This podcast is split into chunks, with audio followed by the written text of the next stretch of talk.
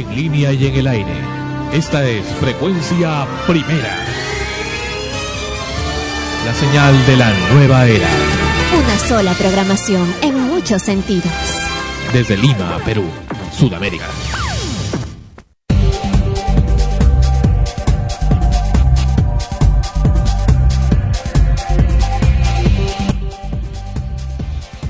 Extremos. Llega a ustedes por cortesía de cotear.pe en el Perú. Comprar o vender por internet es cotear. Este programa se retransmite en la earthmusicnetwork.com slash extremos.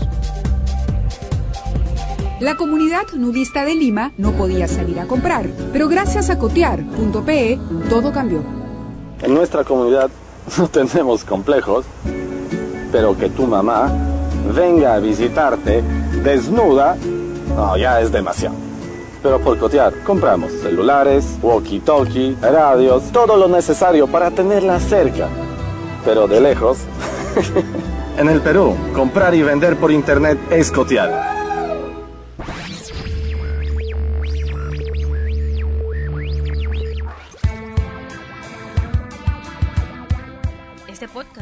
Hospedado de forma gratuita en el Earth Music Network, un portal con espacio y transferencia de datos ilimitados, entre otros beneficios. Si quieres comenzar tu propio podcast o escuchar una amplia variedad de ellos, visita el Earth Music Network en www.emnhome.com. Te esperamos.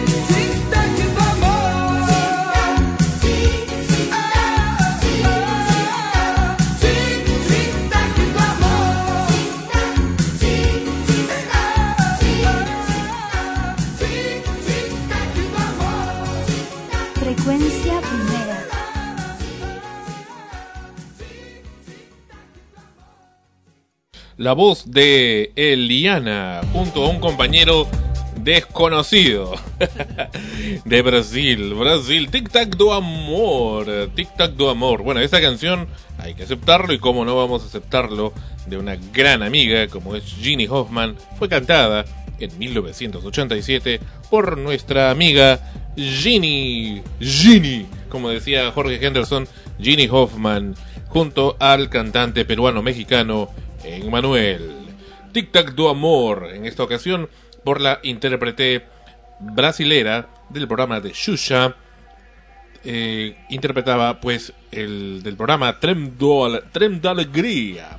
Tic Tac do Amor. Bienvenidos a Extremos, episodio 59. Bienvenidos, así es, estamos aquí nuevamente para disfrutar, disfrutar, así es, junto con ustedes, de este programa que cada vez está más extremo. ¿Y qué versión te gusta más de Tic Tac, Tic Tac do Amor o Tic Tac del Amor? Lo que pasa es que es la primera vez creo que escucho esta versión y evidentemente me ha llamado la atención, eh, es otro estilo, o sea, básicamente es otro estilo. Pero es la misma letra, ¿eh?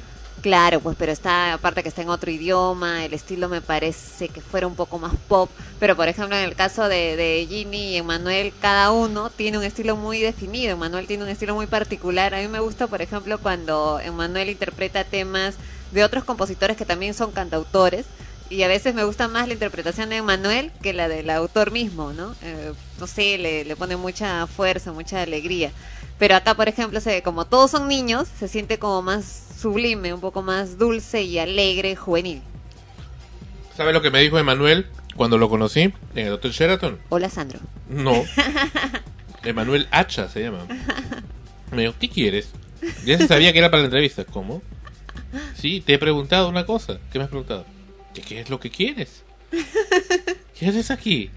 Así me preguntaba, o sea, tenía sus lagunas el hombre. No, sí, no, dicen que es medio loquillo. No, y de repente me dice, y lo grabamos esto, y un día lo vamos a pasar. Me dice, oye, me dice, ¿tú trabajas para la radio? ¿A ti te paga la radio?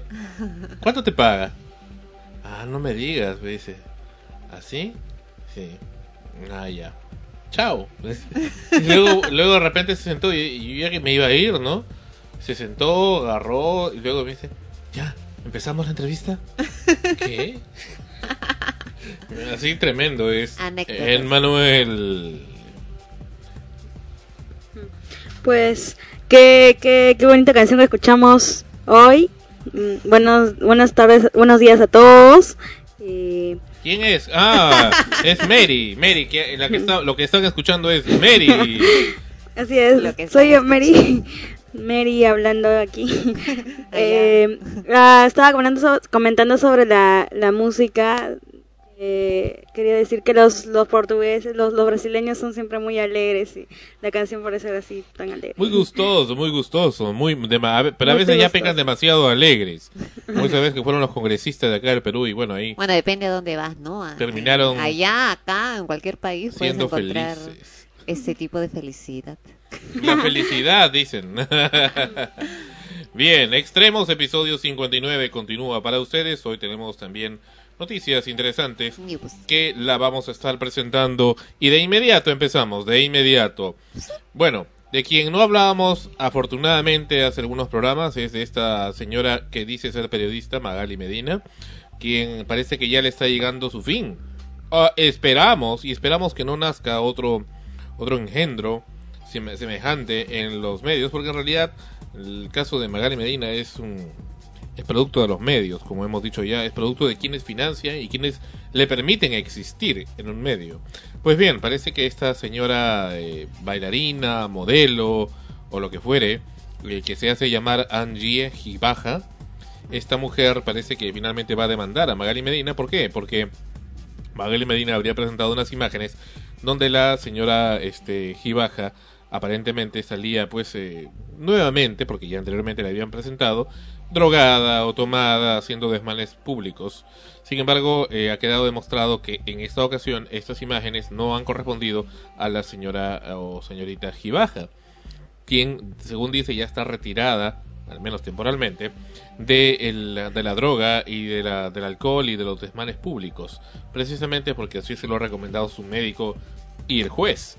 Sin embargo, este, aún con todo, la señora Medina persiste y la ha sacado en televisión y ahora se ha rectificado y ha dicho que bueno, que efectivamente no era esa señora o que le dijeron que era. O sea que esa señora no, ha dicho, no ha dicho que no es. Lo Ah, que no. ha dicho es de que Angie Gibaja ha ido con su abogado, han hablado y dicen que no es. Y como las imágenes están borrosas, es decir, no se puede probar ni una cosa ni otra, entonces se asume que frente a la duda Mm. se le creerá.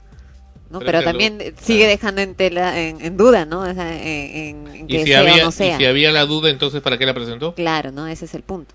Es el punto. ¿Qué tipo de periodista es este? Nuevamente hacemos el recordaris de este señor de radioprogramas, Chema Salcedo, José María Salcedo, otrora presidente de, el- Radio Televisión Peruana, y uno de los grandes errores que tuvo Fujimori de ponerlo así, él y a toda la gente que ese señor José María Salcedo metió al grupo de, de televisión peruana y de Radio Nacional, pues bien, ese señor tanto la apoya Magali Medina, tanto la defienden, y esta otra señora gordita que hace, se hace pasar como periodista, que pero en realidad es abogada, que ya debería ser la abogada oficial, pues Magali Medina, la señora esta que, ¿cómo se llama esta, esta gordita que conduce el programa?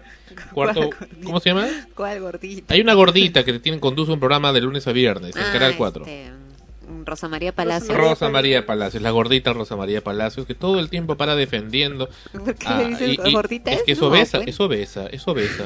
Tiene Sí, tiene, tiene papada, tiene papada. De- del Y, eh, club, del, ¿Perdón? del club. No sé de qué club.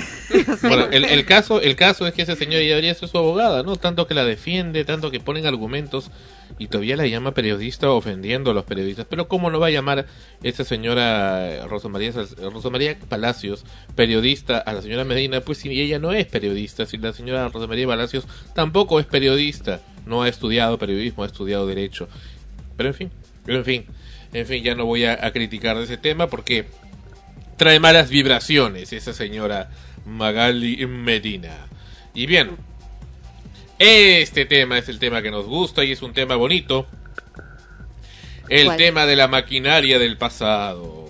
Había alguien, habían, había, uy, ¿cuánto tiempo que está ese tema pendiente acá? Sí, lo he visto en, un montón de programas como parte de, de todo el, Bueno, el esquema. exactamente. Y nunca salía. Bueno, ese tema ya, a bueno, continuación. espero pero- que ahora escuchen eh, eh, desde sus casas. Ya, pero recuerda cuándo fue la primera parte, porque hubo una primera parte en uno de los episodios de Extremos. Sí, así es. A ver, de- mastica y... No, no, no, continuamos, continuamos, continuamos. Ya. Vamos, al- acá hay varios. eh, No, pero ¿te acuerdas qué episodio fue? no lo recuerdo, Cuarenta y tantos. me parece que sí. Bueno, y esta es la segunda parte. si quieren una tercera, esperarán unos 20 episodios más. Bien, episodio, este episodios, este, eh, herramientas del pasado, maquinarias del pasado, cosas aparentemente muy avanzadas tecnológicamente, pero que no se explica cómo es que en tiempos tan pretéritos existieron. El primero de ellos, el famoso martillo de Londres. Acá lo estamos apreciando, el eh, Lon- London Hammer. El London Hammer es un martillo hecho por el hombre aparentemente, con un trozo de madera y, metal incrustado. Dice que en junio de 1936, eh, aunque algunos dicen que en 1934, fue eh, descubierto por Max Hahn y su esposa Emma, que lo encontraron este, mientras estaban caminando en un, lugar, no especifica el, sitio, bueno, entiendo que es en Gran Bretaña, en Londres, y decidieron eh, inmediatamente tratar de averiguar eh, qué cosa era, pensaron que era actual. Lo que pasa es que este martillo está incrustado dentro de una roca, está dentro de la misma roca, este martillo, y este cuando hicieron las investigaciones descubrieron que este famoso martillo tenía cerca de 500 millones de años de antigüedad. Viejito. Es decir, mucho antes de la supuesta existencia del hombre. Este martillo ya existía. ¿Cómo es que apareció ahí? ¿Quién lo hizo? ¿Para qué lo hizo? O sea que hace 500 millones de años ya existía alguien que pudo haber labrado esa madera, alguien que pudo haber este forjado ese metal Y haberlo haber- usado. y haberlo usado, ¿no? Para algo y al final lo dejó tirado ahí, ¿no? Nos hace recordar estos famosos viajes en el tiempo. La cabeza del martillo está hecha en, eh, el 96% de acero, según lo que estamos apreciando. Miren acá, este es una, un detalle mucho mayor de la, empuñadura, pues precisamente de este martillo que tiene 500 millones de años de antigüedad, mucho antes de la eh, de lo que se cree que el, hombre apareció en la Tierra. Luego tenemos el mecanismo de Antiquera, el de, eh, se considera que es la computadora más antigua del mundo, descubierta en Grecia. Este mecanismo, eh, según apreciamos, eh, fue encontrado en una isla griega, precisamente la isla de Antiquera, y se calcula que era una especie de, de, calculadora o computadora para medir la posición de los astros en el cielo. Eh, consiste de una caja eh, con una serie de mecanismos parecidos al de un reloj ya eh, bastante complejos de poderse ensamblar inclusive y construir inclusive en la actualidad. Tiene una serie de ruedas, una serie de engranajes y que este no se explica exactamente para todo lo que sirvió. Está en, algún, en algunas partes está en lenguaje antiguo, lenguaje aparentemente griego, con símbolos de cada una de las posiciones de los eh, astros que está mencionando del cielo, precisamente del cielo de la Europa, eh, de esa zona. El nivel de sofisticación utilizado por este dispositivo ha hecho pensar a los científicos, hecho volver a pensar el grado de adelanto que tenían los antiguos griegos en lo que refiere a ese tipo de construcción de artefactos. Nada similar ha existido hasta el momento respecto a ese tipo de artefactos. O sea que el mecanismo de Antiquera aparentemente era un artículo, un artefacto mediante el cual podían medir y, predecir inclusive la posición de los astros. Este es evidentemente un, un mecanismo bastante extraordinario. También se habla de las piedras dropa, de dropout stones, y esto les va a interesar. En 1938, en una expedición en China, el doctor Chi Pu Tei eh, pudo eh, encontrar en Ula, en China, una serie de, de, discos que le dejó muy, muy maravillado.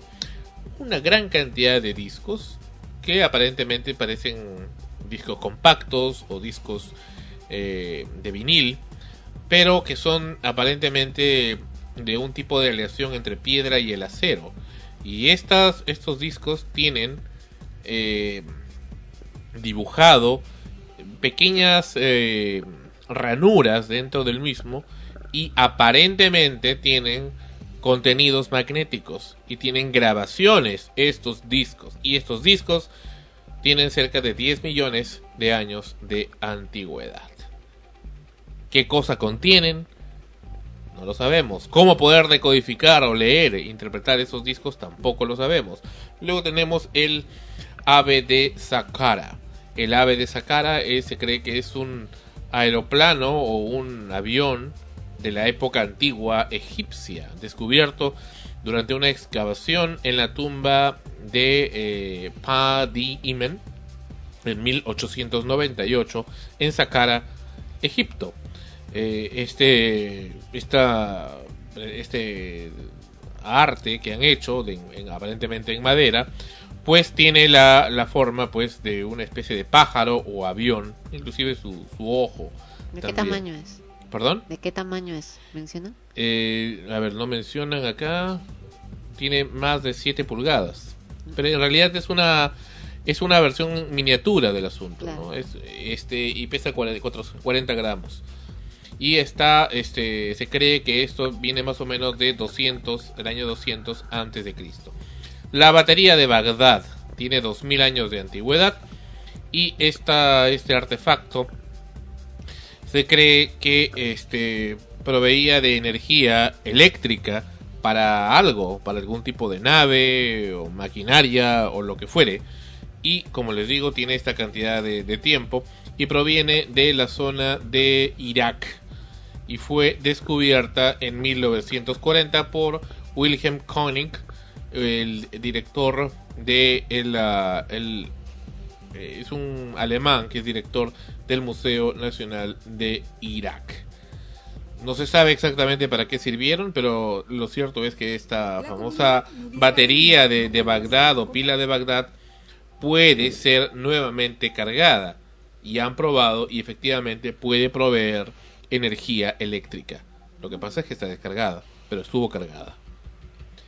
Y así tenemos más y más y más casos como las líneas de Nazca, la Sacsayhuamán, Machu Picchu, que no se explica cómo fueron creadas o construidas. ¿Qué te parece? Uy. ¿Ya te dormías? No, claro que no estaba atenta, estaba pensando más bien. Son sus en- ojos chinitos. Sí. estaba pensando más bien en cómo, cómo habrá- habrán sido esos, eh, esas personas que han diseñado esa batería, la batería y las, las drop stones. lo, lo cierto es que hay tantas cosas en el mundo, que unos como estas, por ejemplo, que como ya dijimos en el- la anterior parte de este reporte, nos hacen pensar que hay una realidad a la que estamos aún ciegos. En realidad estamos ciegos todavía ante hechos históricos que han ocurrido en nuestro pasado que ni siquiera sabemos qué cosa fue, ni siquiera sabemos cuáles fueron nuestros reales orígenes. Eh, la, la fantasía, la mente, la creatividad humana nos hace pensar muchas cosas. Hay gente que piensa que podemos tener un origen extraterrestre, hay otros que piensan que puede ser intraterreno, hay quienes piensan que en realidad algo pasó en algún momento de la evolución humana que hizo que un gran cambio ocurriera y que muchas cosas quedaran olvidadas. Pero, y comenzáramos de nuevo. ¿no? pero hay muchas personas que se niegan, se niegan a verlo, a creer en lo que ven. Y este, incluso eh, hay muchas, como por ejemplo los, los de la misma NASA, que, que prefieren no, no, no divulgar lo- los temas que descubren y esas cosas y no nos ayudan mucho, más bien nosotros que queremos saber cada, vez- cada vez más de nuestra cultura, no podemos descubrir realmente de dónde venimos o qué es lo que realmente somos. Por ejemplo, ¿tú conoces del tema de las piedras del doctor Cabrera en Ica? no. hay que conocer. En Ica, ese es otro de, las- de las famosas cosas extrañas. Y con Ana Rosa recuerdas que hemos ido, ¿verdad? Sí. Las piedras del doctor Cabrera, en la misma plaza de Ica, a pesar del terremoto aún sobrevive, existe un museo de un doctor llamado doctor Cabrera, que fallecido, en el cual existen una serie de piedras en las cuales se ha dibujado, se ha presentado hechos supuestamente del, del pasado remoto humano, en el cual se aprecian, por ejemplo, el nacimiento de una persona, se aprecian los órganos internos del cuerpo, se aprecian eh, animales de otras latitudes del planeta, se aprecian otros mundos, se aprecian animales prehistóricos, se aprecian naves espaciales, se aprecian muchas cosas y nos preguntamos y cómo estos aborígenes, individuos tan primitivos de nuestro antiguo Perú podían conocer todo esto, ¿no? De ahí que se cree que en realidad dicen que un artesano, un hombre o un grupo de gentes que viven eh, cerca de saliendo de Ica antes de llegar a Palpa eran pues los que estaban labrando esas piedras en los términos actuales. Sin embargo, otros dicen que no, que en realidad esas piedras tienen un valor científico. Cuando hemos entrado con Ana Rosa me dio mucha pena porque las piedras están desperdigadas en ese en los pequeños ambientes donde los tienen y hay gran cantidad de ellas y están tan descuidadas que cualquiera puede, creo que más de uno lo debe haber hecho, meterse una, dos o tres al bolsillo y llevárselas de recuerdo, ¿no? Pero, en fin, ahí hay una gran cantidad de cosas, inclusive ahí había también un huevo, un supuesto huevo de dinosaurio fosilizado. Wow. Entonces, eh, lo que me preocupa es que no se tome en serio ese tipo de cosas. Dicen que ya han venido de diferentes instituciones a analizar eso, pero sigue quedando como misterio, sigue quedando como el, ah, mira qué bonito, ¿no? Y punto, y ahora hablemos de otro tema y pasemos la página. Y es lo que no me gusta. Eso es lo que no me gusta. Porque si eso es cierto, implica una serie de cosas que de una vez hay que hablarlas y hay que decirlas. Y para eso existe frecuencia primera. Claro, lo que pasa es que mientras no tienes explicación de, de las cosas, eh, no, no se tiene, Sandro, no se tiene realmente la forma de poder explicar qué es lo que ha pasado mientras está esa, esa cuestión en la duda. Muchos prefieren eh, no hablar de ello para precisamente quizás evitar especulaciones, pero también eh, el ocultarlo implica pues que no se desarrolle eso, ¿no? Porque probablemente alguien sí pueda tener la capacidad de poder investigar y llegar al, al punto, a la verdad. Ahora, que lo que sea real o, la verdad de las cosas pueda no convenir a ciertos grupos también es una posibilidad y que por eso se oculte o por eso se evite que se siga investigando. Pero, en, fin, no todo esto está aquí en, nuestro mundo, en la Tierra, y nosotros tenemos derecho a saber qué es lo que pasó en nuestros antepasados, porque probablemente de acá a muchos años en el futuro alguien también se esté preguntando quiénes éramos nosotros y qué es lo que hacíamos. Alguien quizás encuentre nuestros micrófonos tirados por algún lado y se pregunten, oh, en el, en el pasado también usaban micrófono, había radio. quizás simplemente son etapas que, que, que, terminan o ocurre algo que termina y vuelves a comenzar y vuelves a comenzar, ¿no? Puede ser también esa una posibilidad. Así es. Bueno, acá estoy viendo que hay una página para los que deseen averiguar de eso de las piedras del doctor Cabrera, que en paz descanse, es eh, piedra de piedra de ica.blogspot.com. Ahí hay abundante información sobre el tema del doctor Cabrera y esa página ha sido hecha por un ciudadano español que parece que tomó muy en serio el tema de las investigaciones del doctor Cabrera. Regresamos con extremos. Viene Kinder Sorpresa a frecuencia primera. Y ahora Ginny Hoffman con Emanuel. Esa es la otra versión de la canción. Tic Tac del Amor en frecuencia primera.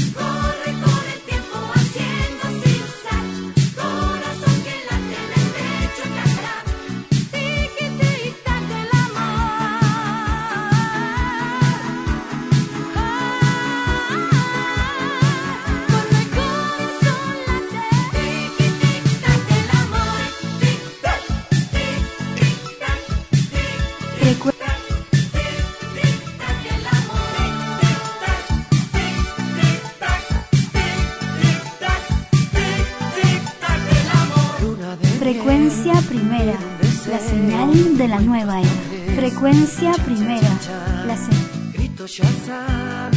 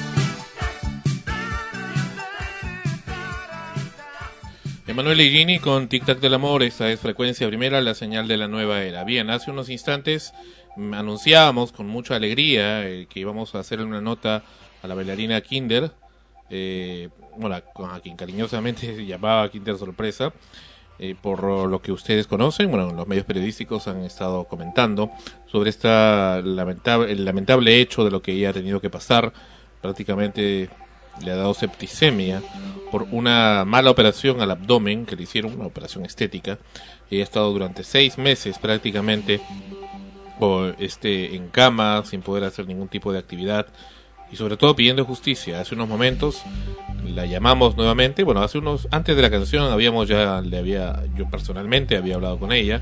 Me dijo que perfecto, que estaba muy contenta de podernos dar la entrevista pero ah, hace instantes, mientras estaba sonando la canción de Ginny y Emanuel que ustedes han escuchado, su familiar que le contestó que encontró el celular sonando y, me dice, no, no puede hablar, no puede hablar, se ha desmayado, se ha desmayado. Y, comenzaban a llorar, a gritar, desesperados.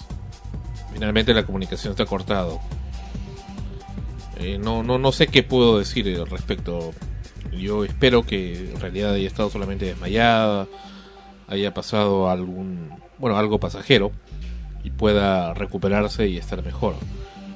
Lo lamento, lo lamento como persona, como persona humana en realidad, y me, me, conmueve mucho el estado tan crítico que puede estar esta persona.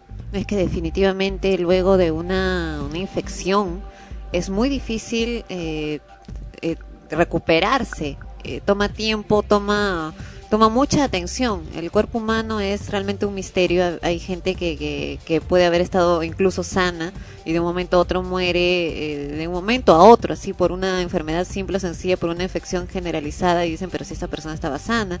Imagínate a alguien que ha tenido que pasar por una mala operación que la dejó en estado crítico y que es probable de que esperemos, como tú dices, que, que esto no pase más que de un susto pero definitivamente también eh, tiene que cuidarse muchísimo porque está eh, en, una, en una recuperación lenta, porque eso va a tomar tiempo y dadas las circunstancias, porque no solamente es la cuestión física, sino también la cuestión anímica. Eh, la depresión, la, la, tristeza, la que la asumió, las consecuencias de esto, también debilita mucho el cuerpo, el ánimo se viene abajo y con ello también las defensas. Entonces es, es, muy necesario que que, estemos también pendientes para apoyar aunque sea así, aunque no nos conozca, porque en realidad no, no, somos amigos de ella, ni mucho menos, pero la energía de, de, las personas también puede apoyar mucho en la recuperación de alguien. Esperemos de verdad de que, de que esto no sea más que un susto y que sepamos que, que ha sido algo pasajero y que está recuperándose, ¿no? Bueno, de verdad yo lo espero también. Eh, no quiero volver a llamar hasta mañana, por lo menos, a ver qué, cómo va. Si realmente no le ha pasado nada, ¿no? Pero realmente lo que he escuchado hace un momento por teléfono me he quedado bastante impactado. Porque su familia le decía, ¿pero qué ha pasado? ¿Se ha desmayado? ¿Qué tiene? ¿Qué tiene? Desesperados, preocupados. Probablemente haya, haya sucedido recién y justo han entrado bueno, acá tenemos una, que, tenemos una llamada, vamos a ver. Eh, Ana Rosa continúa. Sí, sí. Hola. Bueno, como, como repito, ¿no? Es, es necesario tener tranquilidad y esperar que, que, que, las cosas no, no sean más, más peligrosas. Peligrosas, sí. No, no hay problema, no hay problema. Ok. Pero, este, pero ¿se va a recuperar? ¿Está mejor? Ya, perfecto, que se mejore. Bueno, eh, efectivamente, acá nos, nos acaban de llamar de, la casa de Kinder, donde me dicen que ha sufrido un desmayo y que la están llevando, efectivamente, estoy escuchando a los paramédicos que ya la están recogiendo de su casa en esos momentos. ¿Pero ella ya reaccionó? No lo sé, no lo sé. Tengo al familiar que me acaba de llamar y me ha dicho, ¿no? Entonces, no le he querido sacar al aire, por supuesto, Por, por respeto al, al, al agobiamiento que tiene en este momento es probable que, que, haya reaccionado y haya dicho, bueno, que, que le disculpen o algo así, ¿no? Bueno, esperamos eh, desde acá que, que en verdad las cosas se, se solucionen rápidamente, que, que se recupere, que esto no sea pues consecuencia de, de, lo, de lo que le ocurrió, ¿no? De esta operación, que sea otra cosa que, que, sea rápidamente eh, fácil de solucionar. Pero bueno, vamos al punto en general, eh, al margen de, lo que le sucedió a ella, que es un ejemplo claro del cuidado que uno debe de tener, de tomar cuando quiere hacerse una operación estética, porque bueno, una operación que es necesaria por cuestiones de salud, a veces pues no te deja muchas alternativas, eh, pero igual tienes que ver con quién lo haces, ¿no? ¿Qué, especialista de, lo toma a su cargo.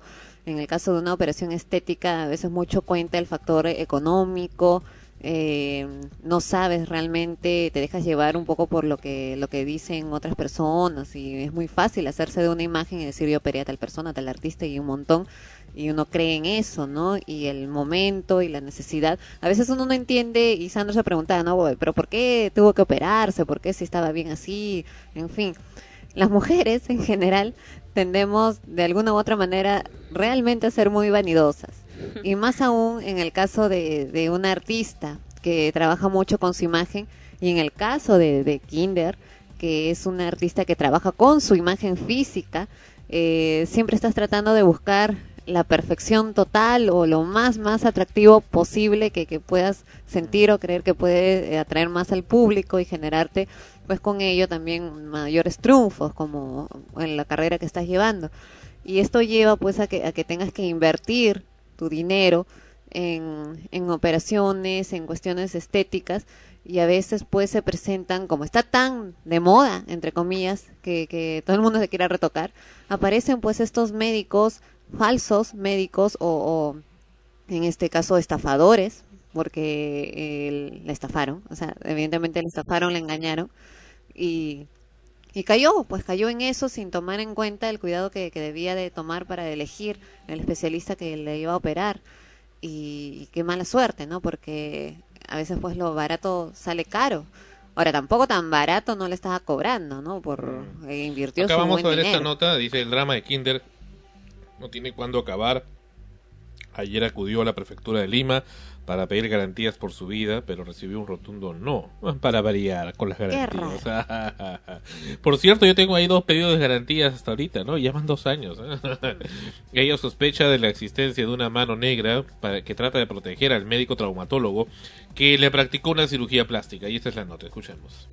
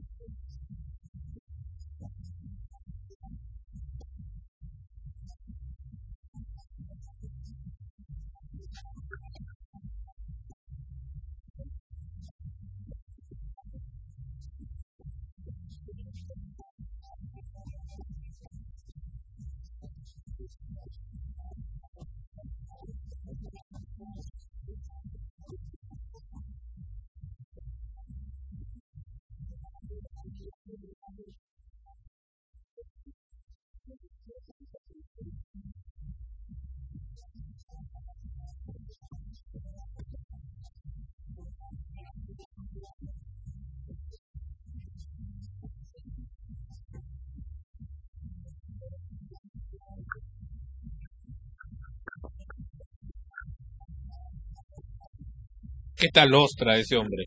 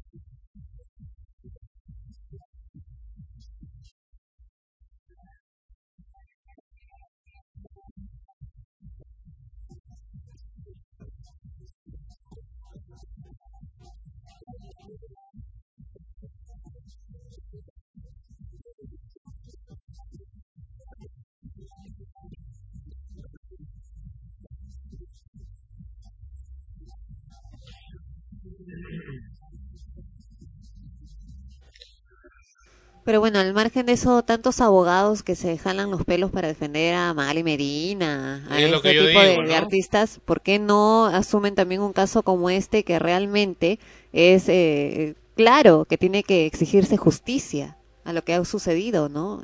Puede haber muerto, pudo haber muerto ahí mismo, pudo haber muerto en el transcurso de, de como tres hospitales que la llevaron de emergencia y ninguno la quiso recibir porque ten- por la burocracia, ¿no? Que tiene que tener la firma de este. Mira, O sea, la mujer se podía imagen. morir en la puerta mira. y no la recibía. Mira el estado en que ha quedado su abdomen. Dios mío. Terrible, terrible. O sea, primero que, que, que no puede trabajar así, tomando en cuenta la, la carrera o la profesión a la que ella se dedica, ¿no?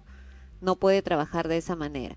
Y además el daño psicológico que uno recibe porque, sabes, si tienes un rasguño, algo que te molesta de tu cuerpo mínimo, te sientes mal, imagínate una cicatriz de esa naturaleza, ni a la playa, ni Pero nada. es una, ¿no? una tremenda bestia, pues, ese médico. Y, y, y así hablamos de, de ese tipo, esos son queloides.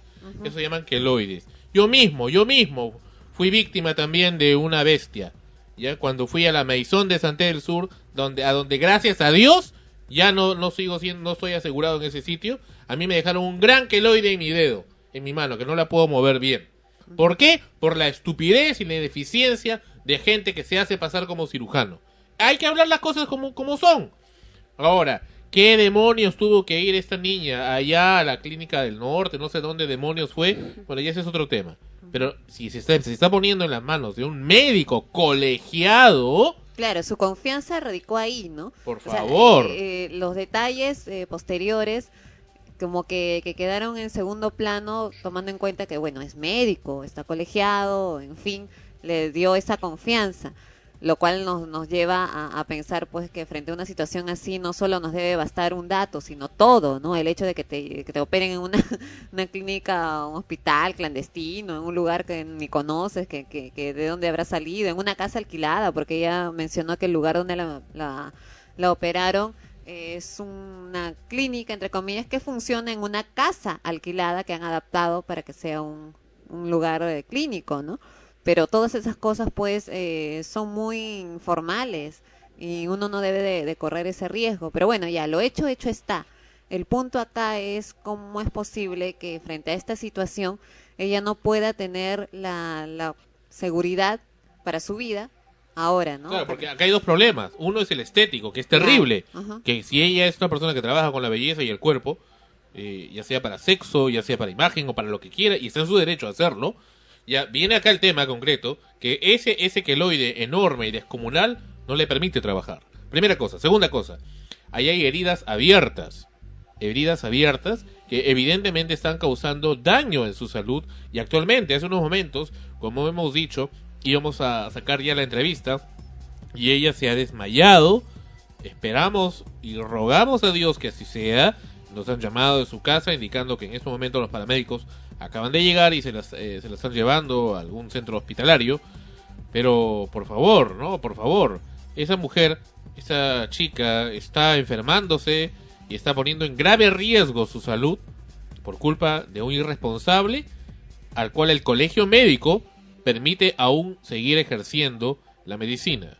y la vemos a ella sola, sola, yendo a tratar de poner una denuncia o a pedir garantías y obviamente pues ella no es un abogado, no, no tiene conocimientos del tema. Mira, yo, yo no creo que esté encuentra- tan sola, pero te digo, Kinder ha tenido muchos admiradores y gente que le sigue, hombres especialmente, que gustan de sus espectáculos. Ella eh, entiendo que tenía sexo en algunos lugares eh, de- públicos donde hacía estas, eh, este tipo de espectáculos de sexo frente a la gente como, como una especie de show de morbo o de arte.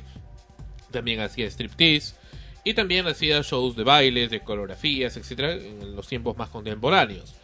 Lo cual me parece bien dentro de un punto de vista amplio. Eh, sin embargo, este, este hecho implica que ha tenido mucha gente que ha seguido su carrera. Y esa gente también hay gente profesional, gente, abogados, médicos serios, que tranquilamente podrían prestarle su ayuda. Yo creo que yo dentro de lo particular eh, le he seguido de lejos su carrera y me parece interesante y osado lo que ha hecho. Eh, pero eh, dentro de lo que podemos, con mucho gusto, con mucho cariño, ¿por qué no? Para ayudarla. Y así no sea Kinder, así sea quien sea. Así sea quien sea, que hay que ayudar, es un ser humano y hay que tener la humanidad para darle la mano a alguien. Caramba, si yo fuera abogado, ahorita mismo estoy ahí, o si fuera médico, inmediatamente hubiera salido disparado para ver qué es lo que ocurre. Acá Bernie nos dice que no hagamos morbo con el asunto. No se trata de hacer morbo, se trata de poner justicia. Hace un momento Kindle nos iba a dar una entrevista y se ha desmayado. ¿Por qué se ha desmayado? Aparentemente por los problemas de salud que le ha ocasionado ese, ese queloide. Ese queloide, esa herida abierta que no sabemos si ya por fin de una buena vez cerró. Y esto que ayude también este, a las personas a que tomen en cuenta, eh, en tomar bastante, mm, tomar bastante en cuenta su, su salud, porque eso es lo primero para todos. Y eh, no someterse a presiones, no someterse a, la, a, las cirugías en lugares sobre todo que ni siquiera ellos mismos saben si son confiables. ¿No?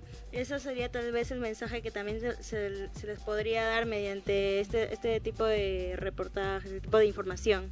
Ese es lamentable ejemplo. Pero, pero mira, mira Mary, el estado en que ha quedado esta niña. Mira, mira, mira su abdomen.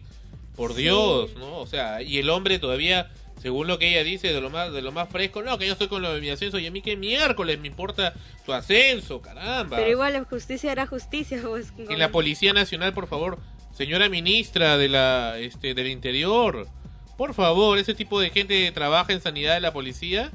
Por favor a cuánta gente más va a matar este hombre basta basta póngale coto de una vez a esto. Me irrita me irrita sobre todo cuando se abusa de las personas débiles.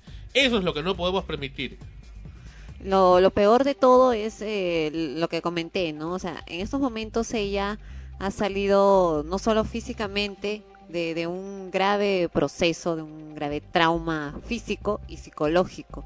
Y es evidente que está nerviosa, está tensa. Y, y todo eso siempre confluye para que uno no pueda mantener su salud estable. Mientras no pueda tener la salud estable, imagínate además, paralelo a eso, tratar de, de denunciar, de llevar un juicio y todo lo que ello ocasiona anímicamente a una persona, ¿no? Siempre Acá hay más información, sufre de depresión. Acá hay más Tienen que llamar a ella, porque yo no sé muchas cosas, yo recién acabo de venir ahorita. Él es Jesús, hermano de Kinder. ¿Cuál es el estado de salud de tu hermana? Bueno, como le estaba diciendo recién, le tengo que llamar a mi hermana Milagros, porque ella sabe más cosas que... Bueno, yo recién acabo de venir de viaje y no sé muchas cosas ahorita. Jesús es el que, es el que nos habló hace unos instantes acá en interno. ¿Cómo está, cómo está la familia? Ella está un poco ahorita, está deprimida, está con todo lo que van a hacerle ahorita y... La familia de la bailarina Kinder guarda con celo su actual paradero. El último día que se le vio aquí en su casa, en la avenida Angélica Gamarra, fue el viernes pasado. Por teléfono, su hermana Milagros confirmó que será operada mañana en una clínica privada en Lima. Se busca reparar el daño producido por la mala abdominoplastia a la que fue sometida el 9 de octubre.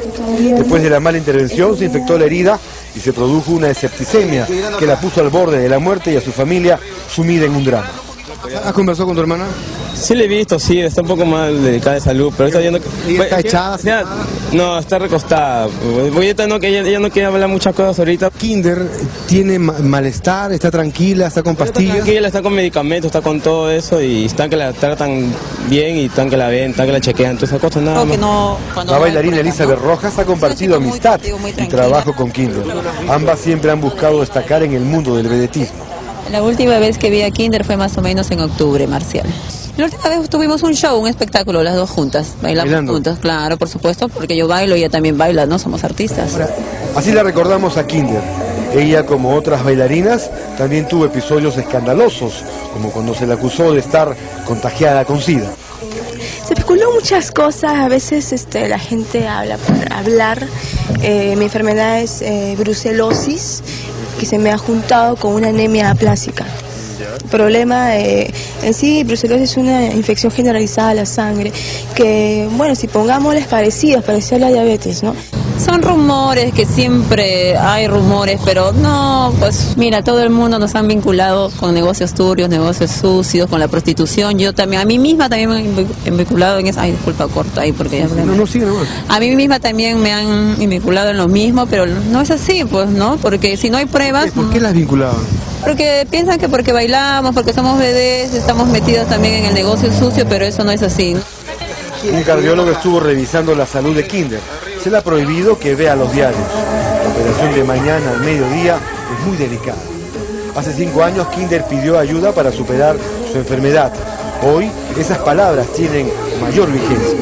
me van a ayudar a yo sentirme bien, a sentirme que, que estoy superando y a la vez pues a curarme, ¿no? Bueno, a curarme relativamente, ¿no? A sentirme mejor en... Lo que sabemos acá en la casa eh, de de Kinder es que mañana Kinder va a ser sometido a una operación, a la última operación luego de 20 a las que ya ha sido sometida, en un lugar muy secreto, es una clínica particular en Lince, es lo que sabemos. Sí, sí, una, una, clínica en Lince. Clínica. Gracias Jesús, por favor, por atendernos. Vamos a respetar a la familia.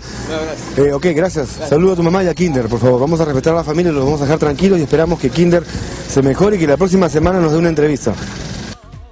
Lo mismo esperamos nosotros. Bueno, ya hemos escuchado 20 que... operaciones después de la que de la que pasó, Dios mío. Claro, no, pero lo que lo que yo no, no sabía, ¿no? De, que hace años también estuvo, Con brucelosis. claro, ¿no? Entonces, eh, con mayor cuidado aún, eh, este este médico ha, ha cometido doble negligencia, pues, porque bestia, frente a una antecedentes de esa naturaleza tienes que tener muchísimo más cuidado para realizar una operación. La bestia. Sin palabras, sin palabras. Bueno, Kinder, que se recupere. Desde acá de Frecuencia Primera están los micrófonos listos para atenderte o en todo caso vamos a tu casa, hacemos el programa ahí, no sé, como, como quiera, como se sienta mejor, pero esas cosas no pueden quedar así, ya basta. 20 operaciones, al borde de la septicemia, encima complicaciones con su brucelosis y sabe Dios que otra cosa, y por último, si es portadora de VIH es su problema. ¿Qué demonios le interesa el otro? Peor todavía, peor todavía, peor todavía. ¿Quién le interesa? ¿Quién es? un médico o quien sea para poder estar juzgando o opinando de la vida que hace la gente. Así es. Y- Así es. Y e- es, ese es un problema para que se, no solo eh, se presentan estos casos, sino en más, en cirugías de, de aumentar eh, aumentar lo, eh, los, los, los senos. Muchas personas se, se aumentan los senos, se aumentan atrás. Los glúteos. los glúteos. Y, y también se han presentado muchos, muchos Pero tú no necesitas así. que te aumentes nada. No, no. No te aumentes, por favor. Estás bien como estás. Sí. No, ¿para qué? Es mejor aceptarse así como uno, como uno es, a estar yendo y exponiéndose a esos peligros. Tú no te aumentarías nada. La verdad yo estoy contenta como Y soy. si tienes un enamorado que te dice, oye, ¿sabes que Realmente quisiera que te pongas un poco más. Lo mando bien lejos. ¿no? Adelante, atrás. Ah, y si solo así te acepto. Adelante y atrás le doy dos patadas. Regresamos con extremos en frecuencia primera. Viene Pedro Vargas con eh, Jimmy Osmond. Otoño y primavera. Volvemos en extremos, episodio 59.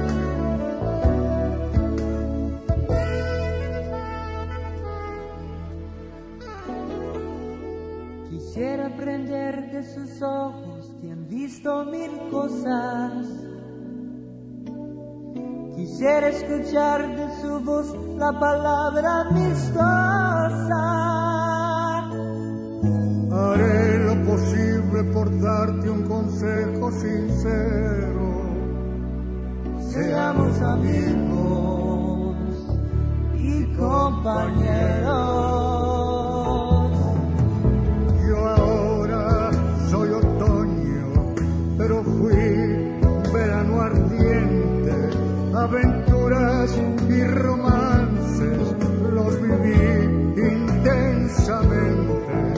Experiencia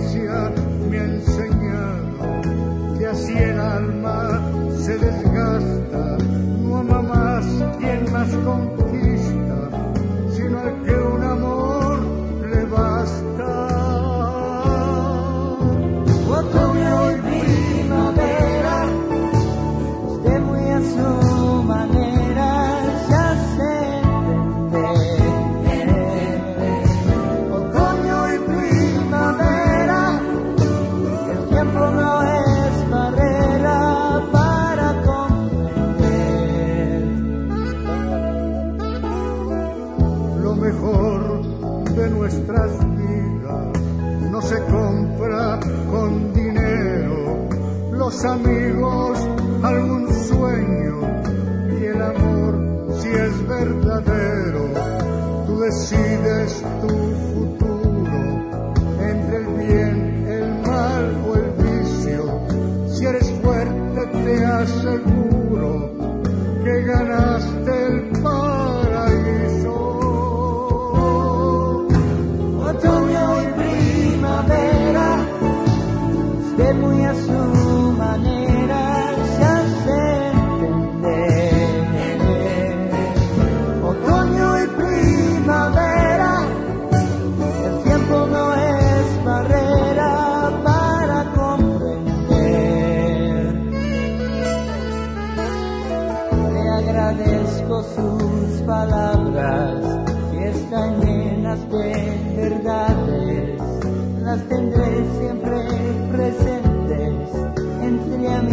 amigos no hay edades.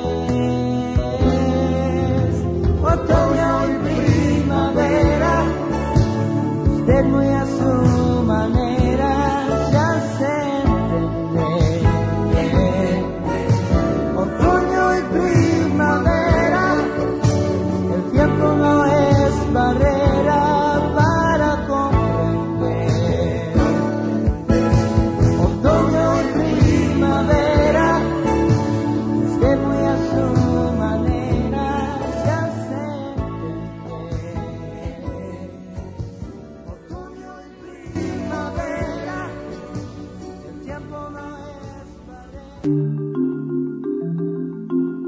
Bienvenido al Earth Music Network.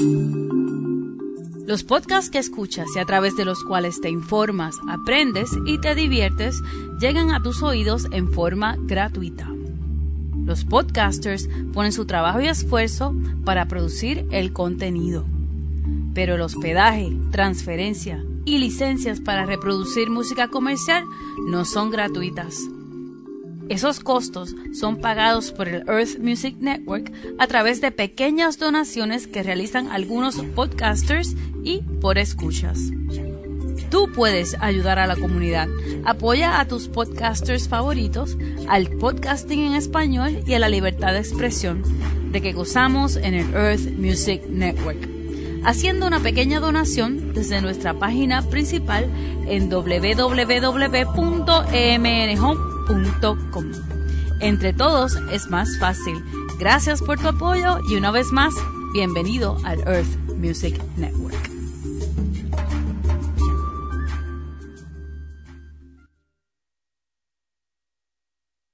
La comunidad nudista de Lima no podía salir a comprar, pero gracias a cotear.pe todo cambió. En nuestra comunidad no tenemos complejos, pero que tu mamá venga a visitarte desnuda, no, ya es demasiado.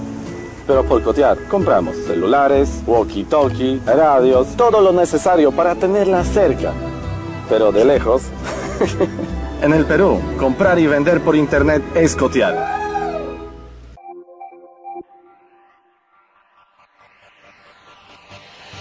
Continuamos con el programa Extremos, episodio 59. Mientras Ana Rosa me reafirma que la versión que más le agradó de Tic Tac del Amor es la de Eliana y no la de nuestra amiga Ginny Hoffman. Debiendo a Ana Rosa ser fiel pues a las amistades. No, pero espera, tú has preguntado cuál versión me gusta más, lo cual uno siempre tiene que ser objetivo. Pero no, es nuestra amiga Ginny. Ya, pero yo no estoy desmereciendo el mérito que, que Ginny pueda tener al interpretar este tema. Lo que pasa es que son dos versiones completamente No diferentes. importa, pero Ginny es nuestra amiga, pues. O sea que por, por eso así a, a ciegas tú tienes que, que aceptar todo. Bueno, Ya, pues. sea, cuando te pida algo ella no te va a dar nada. Bien. Extremo 59. Continuamos con el programa. Y en unos momentos ya llega Fonchi. Mientras tanto hablamos de esto.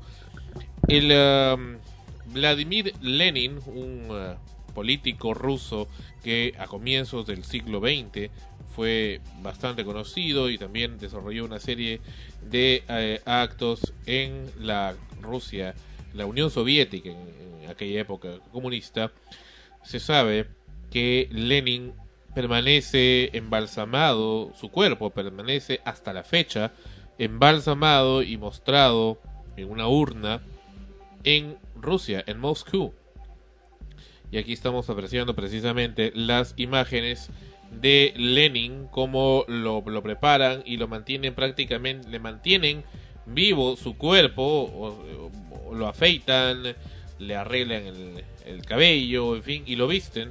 Y también lo untan y lo humectan a Vladimir Lenin en la actualidad. ¿Cómo dices? Le echan su talquito. Bueno, sí, o sea, lo, lo arreglan completamente, obviamente le han sacado las vísceras, pero es el cuerpo de este hombre, eh, Vladimir Lenin, que sigue siendo exhibido en la actualidad y bueno, su cuerpo mantiene todavía en promedio sus facciones originales. ¿Qué te parece? Escalofriante.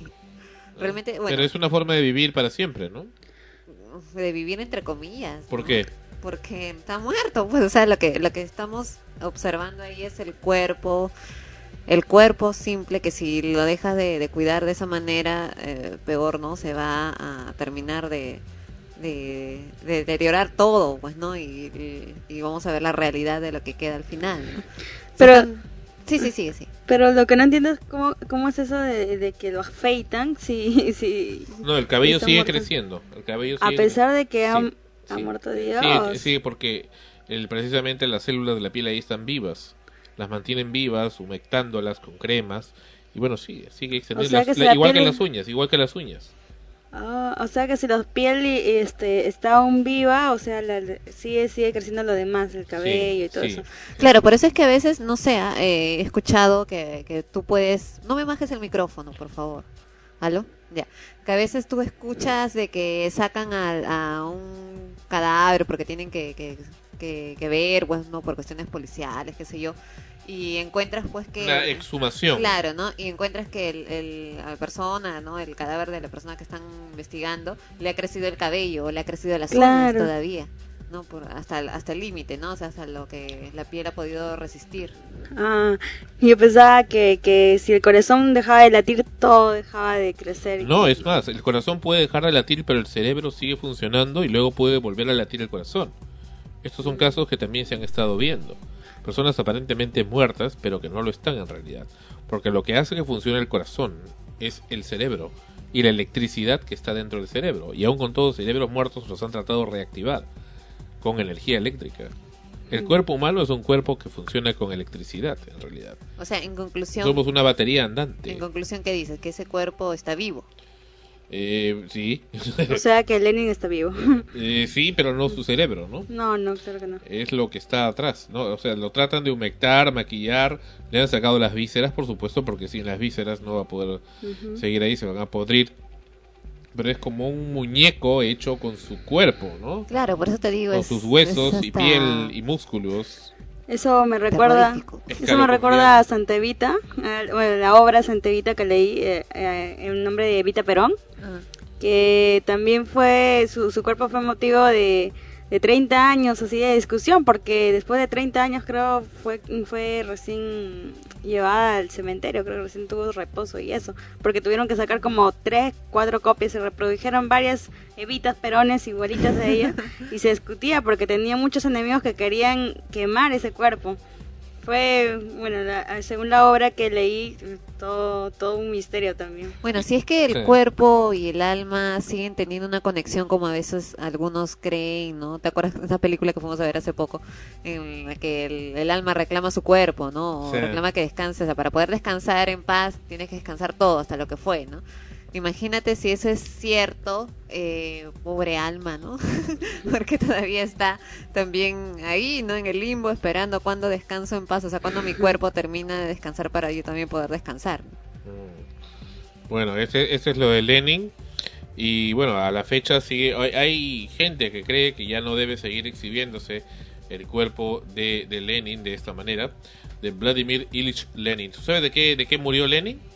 Bueno, la verdad es que, no, perdón, está, con lo que dijiste al último de, de seguir exhibiéndolo o no, o sea, es bastante, es bastante traumático ya para uno ir a ver, por ejemplo, ir a un velorio y ver el cadáver, ¿no?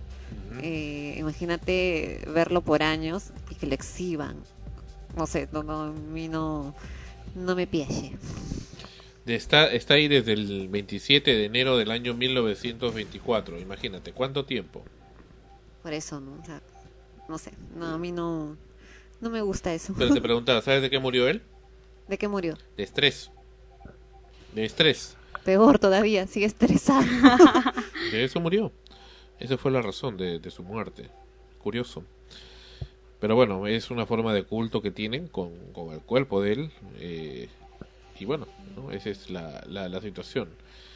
Y bueno, acá dicen eh, que la mayor parte de los órganos y arterias, etcétera, están todavía presentes y, y, y mantenidos, ¿no? O sea, pero qué tremendo trabajo debe ser mantenerlo, humectarlo, prepararlo, Qué embalsamarlo. bueno, hay que tener bastante Sacarlo. vocación Sacarlo de su urna y para prepararlo, ese tipo de lavarlo, trabajo. bañarlo y, y todo, ¿no? Ya uno a veces se pone así tenso, ¿no? Cuando dicen, ay, la- esas personas que se dedican a maquillar, por ejemplo, los cadáveres, ¿no?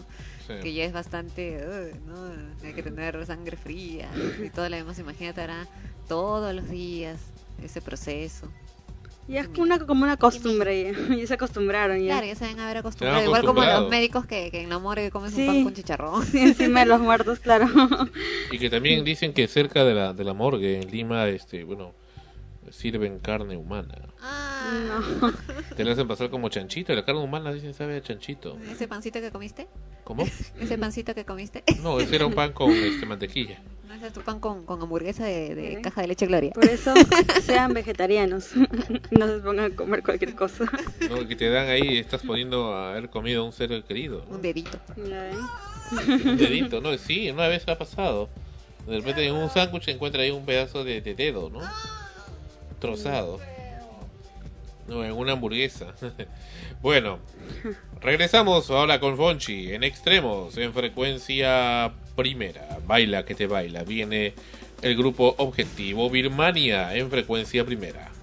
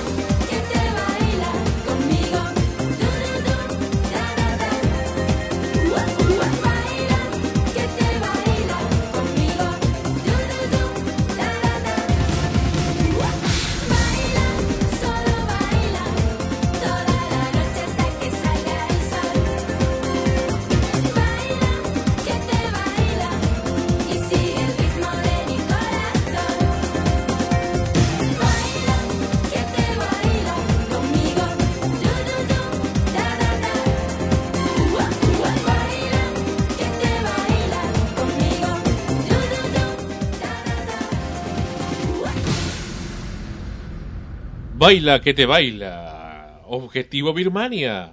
De su segundo long play, podemos decir, segundo long play, disco compacto. Bueno, no había discos No, compactos en aquella época segundo cassette. Segunda producción musical. Objetivo Birmania, Los 1992. artefactos- Los artefactos. Artilugios. Antiguos. antiguos. Bien, hablando de cosas antiguas, no, hablando de cosas antiguas, no, hablando de cosas actuales. Domino's Pizza estuvo esta semana en la noticia. ¿Por qué Domino's Pizza? Una cadena de pizzerías que bueno, tienen un producto digamos ciertamente aceptable, no niego que Pizza Hut es más rico, aunque Pizza Hut me cae mucho mal, mucho peor al estómago. Mucha grasa, ¿no? Eh, oh, sí, comerte una pizza de Pizza Hut en la noche es no poder dormir. Claro, o sea, tiene da bastante reflujos. queso y tú dices que rico, pero Qué rico después el hígado, el hígado dice no, please no y frácate, vesícula biliar. Ya, no, tienes que especificar los resultados. Y de- bueno, no, eso es para arriba, ¿no? De- después ya, de- ya, ya, ya. Déjalo ahí. de- después te explico. Bueno, Domino's Pizza, ¿qué es lo que ocurrió? Nuevamente el YouTube viene a presentarse aquí como, como, como punto del Internet en el cual convergen los medios, la nueva, la mediática moderna. Precisamente un grupo de trabajadores, dos trabajadores de Domino's Pizza en North Carolina, Carolina del Norte, en los Estados Unidos de Norteamérica, decidieron amenamente con un celular grabarse en video de cómo ellos podían jugar con la comida que estaban preparando. Entonces, ellos estaban preparando, parece un burrito o algún tipo de, enrollado. Y mientras hacían eso, eh, comenzaban a meterse los ingredientes en la nariz, en la en el trasero, en la zona anal, en las partes públicas, en fin. Vamos a apreciar esto y luego también escuchar cuál fue la reacción y flatular también y cuál fue la reacción de Domino's Pizza. Hello, this is Christy back again. And here at Domino's, I like to be lazy. Yes, lazy. Dice, aquí en Domino's me gusta ser floja, sí, muy floja. Dice, I said I like to be lazy. dice ¿qué cosa dices? Le dice, que me gusta ser floja. Dice, See Michael over there hard at work. vamos a ver a Michael cómo trabaja y ahí vemos a- al trabajador ¿Por qué no haces el doblaje mientras continúa? porque interrumpe porque está hablando bien rápido. El trabajador este de Domino's que está en short, este parado en la parte posterior de la cocina, preparando este estos eh, estos productos de Domino's. Not really. Did y'all see that? He just put a booger on those sandwiches. Y acaba de agarrarse la cara y meter algo. You remember the time when you sneezed? Y le dice, ¿recuerdas la otra vez que, que estornudaste encima de la comida? Y él se mete algo en la nariz. Pero lo vemos de lejos, no lo vemos de cerca. Ahora acerca la cámara. Do it again, do it again. Hazlo de nuevo, hazlo de nuevo, dice. Es mi... Es mi sabor especial y se mete una papita al hilo o un pedazo de pollo a la nariz, la saca y lo pone entre lo que está preparando. Escupió dentro del, de, la, de la comida. Dice, es nuestra receta especial. Agarra unos trozos de salame o jamonada y los y continúa preparando el sándwich o el enrollado que está do, haciendo. We all have our secret ingredients. Y luego se pone un pedazo de jamonada en, uh, en sus, entre sus glúteos y flatula. And in about five minutes, they'll be sent out on delivery where somebody will be eating these. La chica dice que en unos minutos alguien estará comiéndose esto. Lo que él se puso en la nariz. Lanza un escupitajo a la comida. Muestra un libro que está leyendo ella. Storytelling. Storytelling. That's it. Look at him. See, Sigue preparando, le pone carnitas o chicharrón o algo a este sándwich. Yes, I said gay. And I'm gay too. Habla que él, el chico ese es gay o es homosexual y que ella también es He homosexual. said, whoever knew that a gay man would stick cheese up his foot. Well, I Sigue think our preparando ahí la comida. luego que la contaminó con flatulencias, escupitajos y con moco de su nariz, a donde se introdujo la papita. No se olviden nuestra receta especial, dice. Bien, hasta ahí esa parte. ¿Qué te parece, Ana Rosa? Bueno, obviamente te deja sin ganas de comer absolutamente nada, nada que tenga que ver del ¿Con lugar. Domino's ¿no? Pizza? Bueno, ahorita no quieres comer en ningún sitio, eh, pero en este caso especialmente de donde proviene el video, ¿no? Porque te pones a pensar entonces si esas cosas también no las harán en otro sitio. Eh, Pero, pero, pero la chica decía, haz lo que, lo que la otra vez hiciste. Claro, pues o sea, no es la primera vez. Y así como no es la primera vez, ahí puede que, que, que otras cosas también hagan en otros sitios. En, en son de broma o lo que quieras, pero igual te lo llevas a la boca, ¿no? Exactamente. Y eso, eso suele darse. Te digo, ¿recuerdas ese chifa por Santa Catalina, acá en Lima, donde íbamos? Sí. Ya, este, donde una vez encontré un vello púbico Ah. en la sopa. Y me dijeron, ah, pero retíralo ya. Y, lo, y bueno, luego dijimos, ya, pues ya, los, los perdonamos, pues vamos a volver. ¿No? Porque dejamos de ir como un año, creo. Volvimos y otra vez el vello púbico, ¿no? Bueno, no sabes si era público. No tenía forma Pero bueno, el asunto es que ya Y- encontraron un No, pelo. no, pues, no, no, no, no, no, no. Es que la, la cosa es esta. Me ha informado cierta persona que aún vive por ahí que hace algún tiempo, en ese mismo restaurante, en ese mismo chifa, eh, había una familia que había ido, ido a comer, un baquete ahí, y encontraron una pata de rata ¡Ah! ¡Qué asco! Dentro, eh, asada, dentro de la, la comida ahí, y eh, estaba dentro del chihaucay, y entonces, y- pero bueno, estaba, es que se le iban a llevar a la boca, ¿no? Pensando que era un pedazo de alguna carne, pensé, oye, esto que tiene uñas, ¿qué cosa es esto? Una pata de rata. Y entonces las mujeres estas del restaurante le dijeron, bueno, pues disculpe, no, está bien, la, la comida de hoy va por la casa, va por la casa. Pero además el calor mata todo, calor mata todo, le y le dice que le regalaron unas gaseosas. Veneno que no mata engorda. ¿Y qué, qué, qué opinas tú? Como dicen, ¿no? Veneno que no mata engorda. Pero en realidad uno no sabe lo que está atrás Claro. de la cocina, ¿no? Claro, de hecho, uno nunca sabe lo que lo que están haciendo, por eso también es bueno de que hagan sus comidas ahí, este, eh, al menos como un mostrador para que demuestren a las personas la calidad. Es- bueno, ya ese cómo lo cocinan, pero tú no sabes en qué, cómo estuvieron almacenados esos insumos. Claro, lo, lo más terrible. Las ratas les gusta buscar los lugares donde hay comida. ¿no? Claro, o sea, de por sí un restaurante está expuesto a esas cosas por la harta, harta cantidad de comida que tiene que almacenar, el olor y todo lo que trae, ¿no? Y, siempre, pues es muy conocido, sobre todo cuando se trata de chifas, de que por la harta grasa, imagino, siempre las cocinas están pues eh, como no, no muy no muy aseadas aparentemente, ¿no? Bueno, Entonces sí, ya sí. depende mucho de- del, del dueño, del administrador, de mantener eso al- con la mayor pulcritud. Pero esto de Domino's ha dado la vuelta al mundo. Mm. Mucha gente se sigue quejando en internet sobre este particular. Eh, el presidente de Domino's Pizza, Patrick Doyle, tiene una respuesta. Hemos llamado a Domino's Internacional y nos han indicado que en la siguiente semana Domino's va a estar también comunicándose. Por supuesto, no vamos a esperar que nos llamen. Nosotros los vamos a cargosear y llamar y también dar su versión. Sin embargo, de momento, Patrick Doyle, presidente de Domino's Pizza International en Estados Unidos de Norteamérica, responde. Hello, I'm Patrick Doyle, president of Domino's USA. Recently, we discovered a video of two Domino's team members who thought that their acts would be a funny YouTube hoax. We sincerely apologize for this incident. We thank members of the online community who quickly alerted us and allowed us to take immediate action.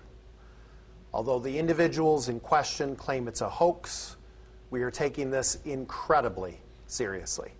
Hasta el momento el señor Doyle está indicando que eh, lamenta mucho lo que ha ocurrido, que se han, han sido informados por cibernautas de Internet que existía un video en YouTube, el cual han subido a manera de broma un grupo de empleados, creyéndose que era una gracia el estar contaminando los alimentos con flatulencias, escupitajos y moco, pero que ellos lo han tomado y lo están tomando tremendamente en serio, Obvio, ¿no? ya porque daña la imagen de Domino's. Continúa.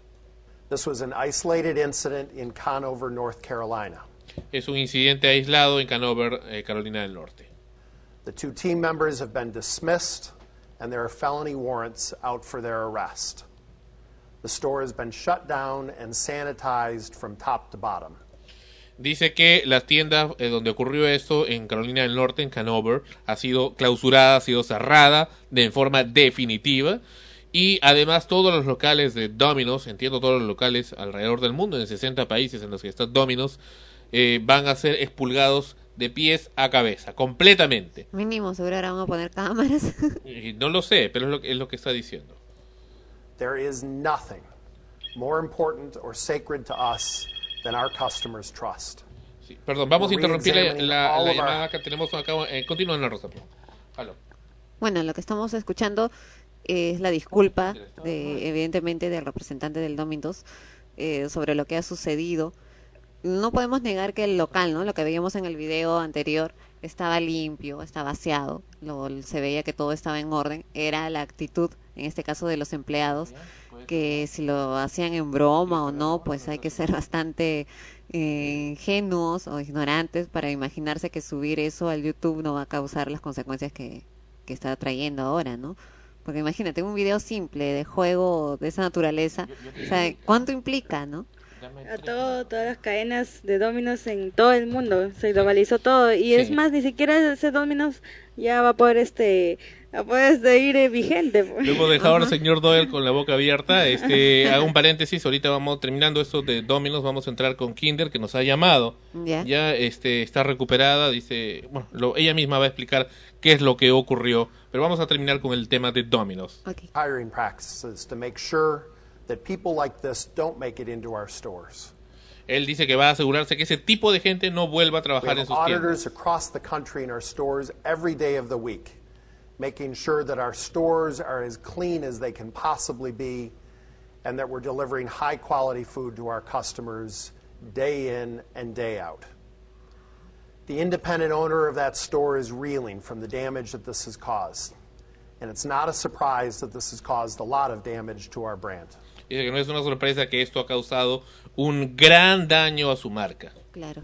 It sickens me Le enferma that the actions of two individuals could acciones de dos impact our great individuos system. puedan impactar tanto en todo el sistema que con tanto esfuerzo en por muchos años han construido. where 125,000 men and women work for local business owners around the U.S. and more than 60 countries around the world. 125 mil trabajadores solo en los Estados Unidos. Mm-hmm. We take tremendous pride in crafting delicious food that they deliver to you every day. There are so many people who've come forward with messages of support for us, and we want to thank you for hanging in there with us as we work to regain your trust. Thank you. Ese es el mensaje serio, definitivo y muy concreto de Patrick Doyle, presidente de Domino's. Obviamente la gente sigue opinando, comentando, mentándole la madre, diciéndole N cosas al señor Doyle y a estos empleados, por supuesto, porque se ven asqueados, porque sabe Dios cuándo pueden haberse llevado a la boca algo contaminado de esa manera. Claro. No, lo que comentábamos mientras eh, recibías la llamada telefónica era que, que evidentemente se veía que el local y todos lo- los ambientes estaban perfectamente aseados, limpios, como se supone eh, la empresa eh, ordena, ¿no? Y dispone. Y generalmente, pues, los restaurantes de comidas rápidas y pizzerías, eh, de este tipo de, de servicios, siempre se cuidan mucho de mantener todo aseado porque eh, los papeles todo descartable, en fin, ¿no? Pero esta es una actitud de los empleados en sí que, que lo hicieron y que evidentemente uno lo lleva a pensar cuántas veces más lo han hecho, en cuántos sitios más lo harán y el temor de, de comer algo así.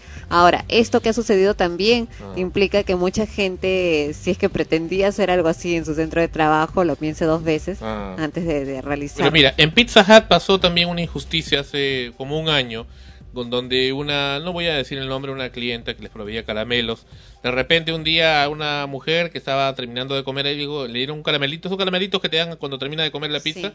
Digo, Oye, pero ese caramelo tiene una pestaña acá adentro, le he abierto el empaque y tiene una pestaña. Gran escándalo, ya no es su proveedora, pero parece que era una especie de boicot. Este asunto de lo que ha pasado con Domino's Pizza en los Estados Unidos, evidentemente parece un boicot.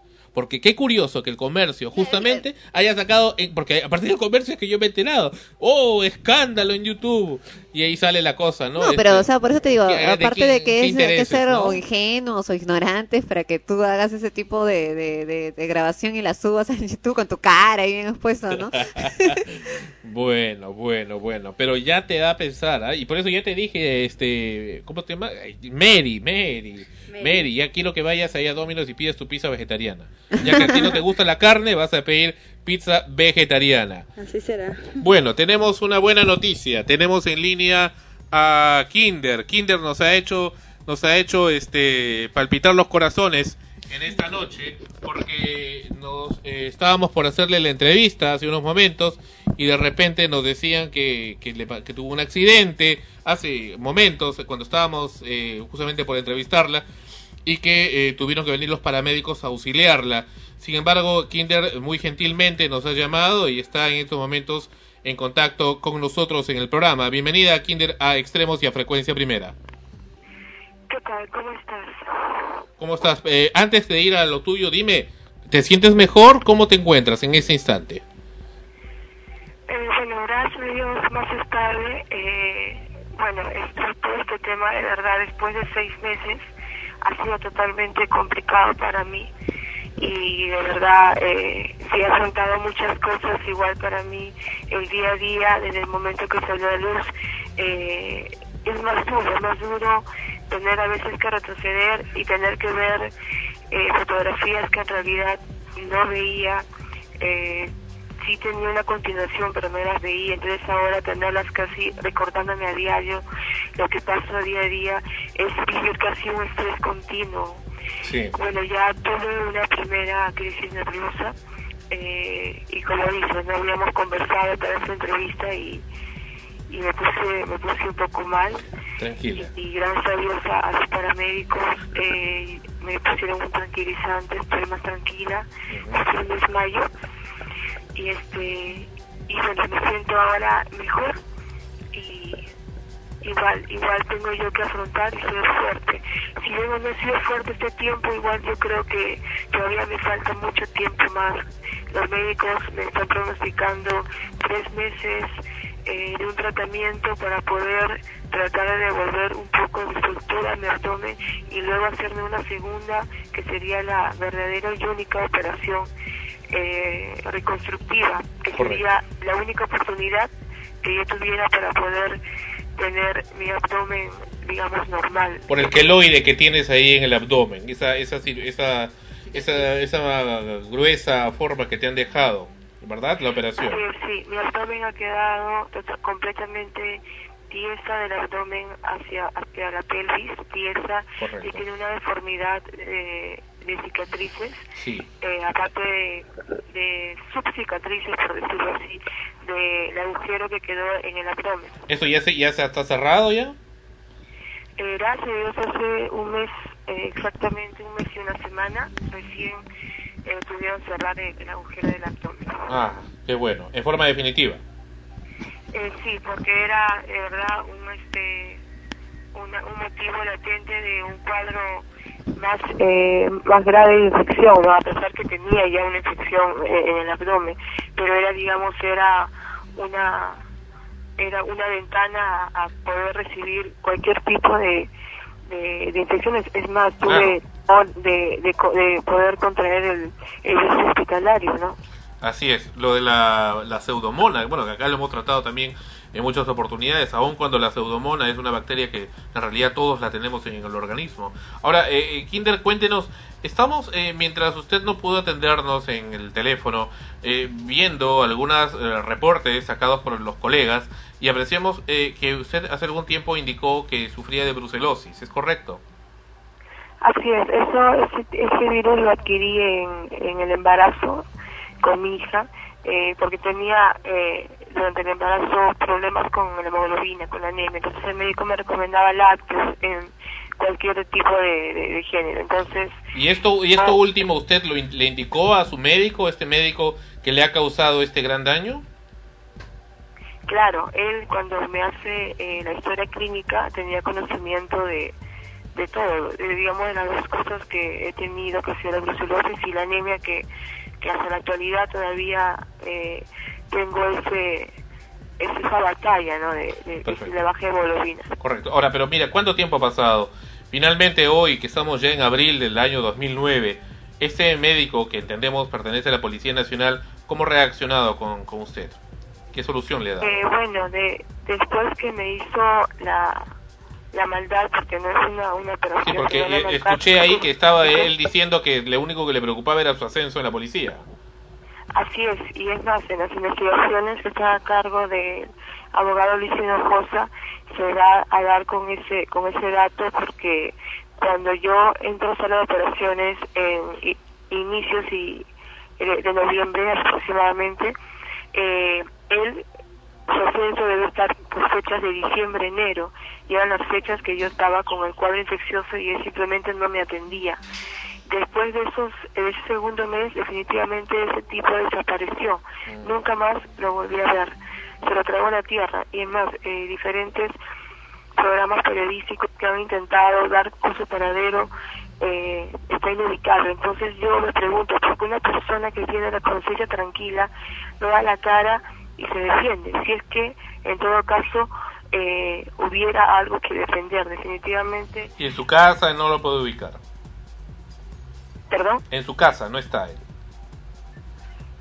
En su domicilio, no, no lo encuentran en su domicilio. No, no, no, este, bueno, no tengo por el domicilio, pero digamos que las personas que lo han intentado buscar desde diferentes programas, supongo, habrán ido eh, al hospital de policía o tratar Pero de... ese, señor con lo que ha ocurrido, con este gran daño evidente, ¿el Colegio Médico del Perú se ha pronunciado? ¿Has hecho una denuncia ante el Colegio Médico?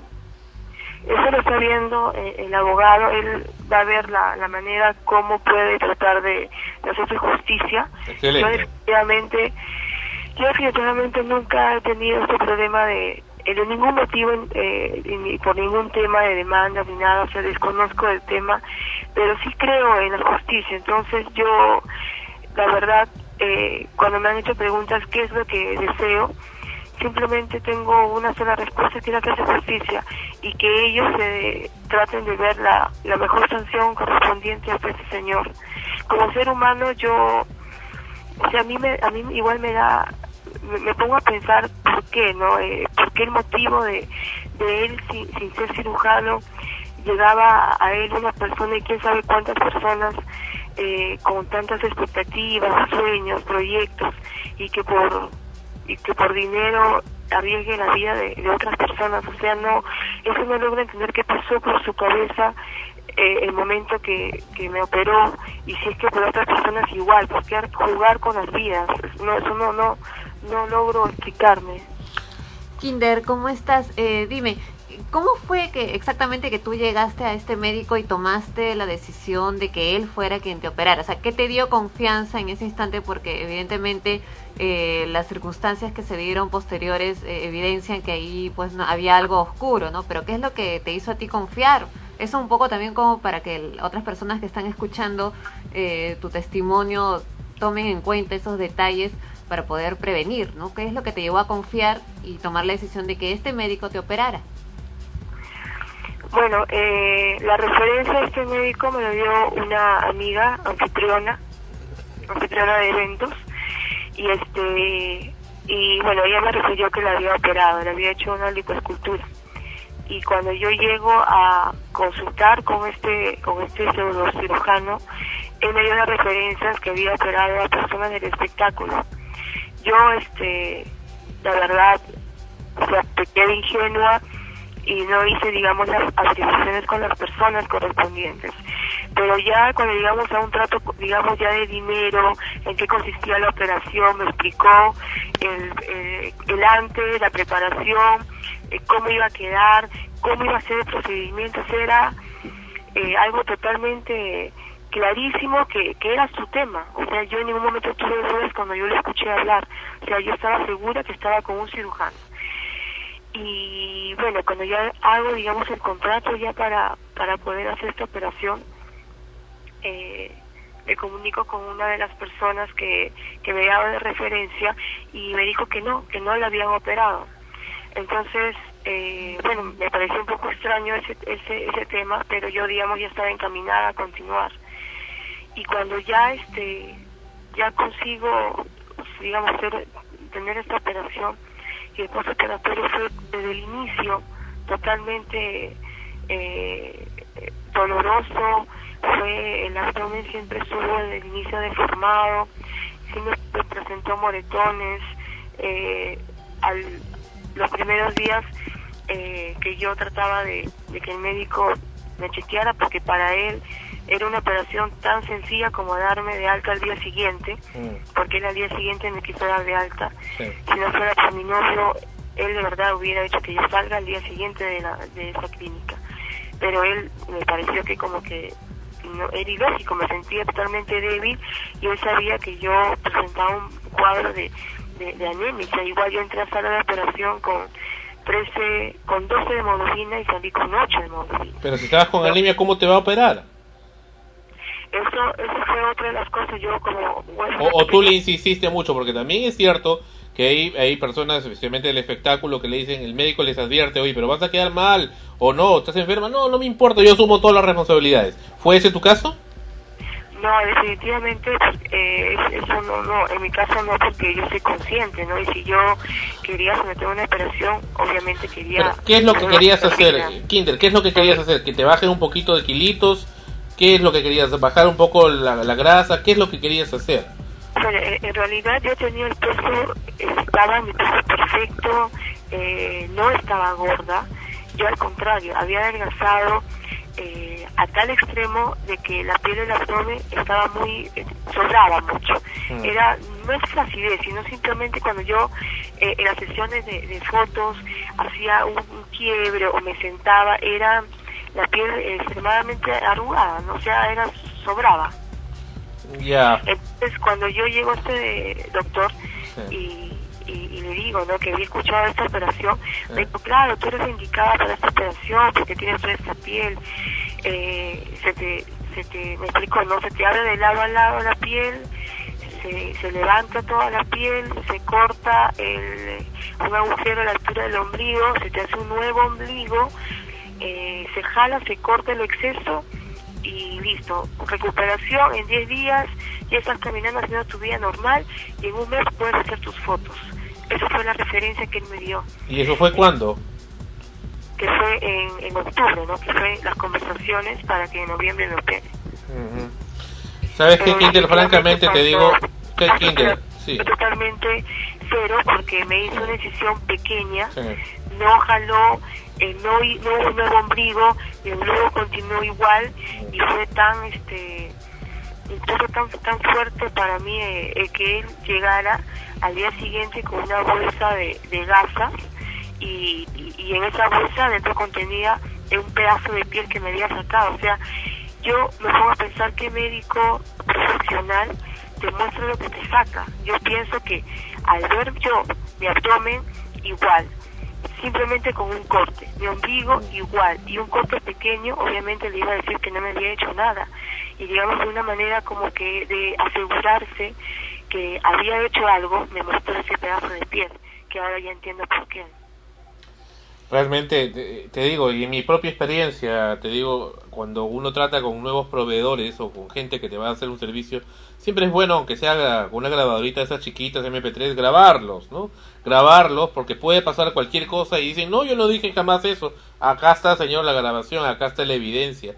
Y de verdad, ahí faltó un poco, como tú bien eh, afirmas, te confiaste demasiado en las personas y creo que esa es una prueba de que eso fue un error. Realmente tu cuerpo en lo particular, y te lo he manifestado personalmente en el Facebook, creo que está bien, nunca tuvo ningún problema, pero a veces uno siempre busca la perfección. Pero bueno, santo y bueno, yo creo que, eh, y Dios quiera que pronto se te pueda apreciar nuevamente en tu arte, en las cosas eh, tan libres que te gustan hacer, que es lo que, lo, lo que realmente te llena y, y te hace sentir viva. Aquí tiene eh, Mary una pregunta.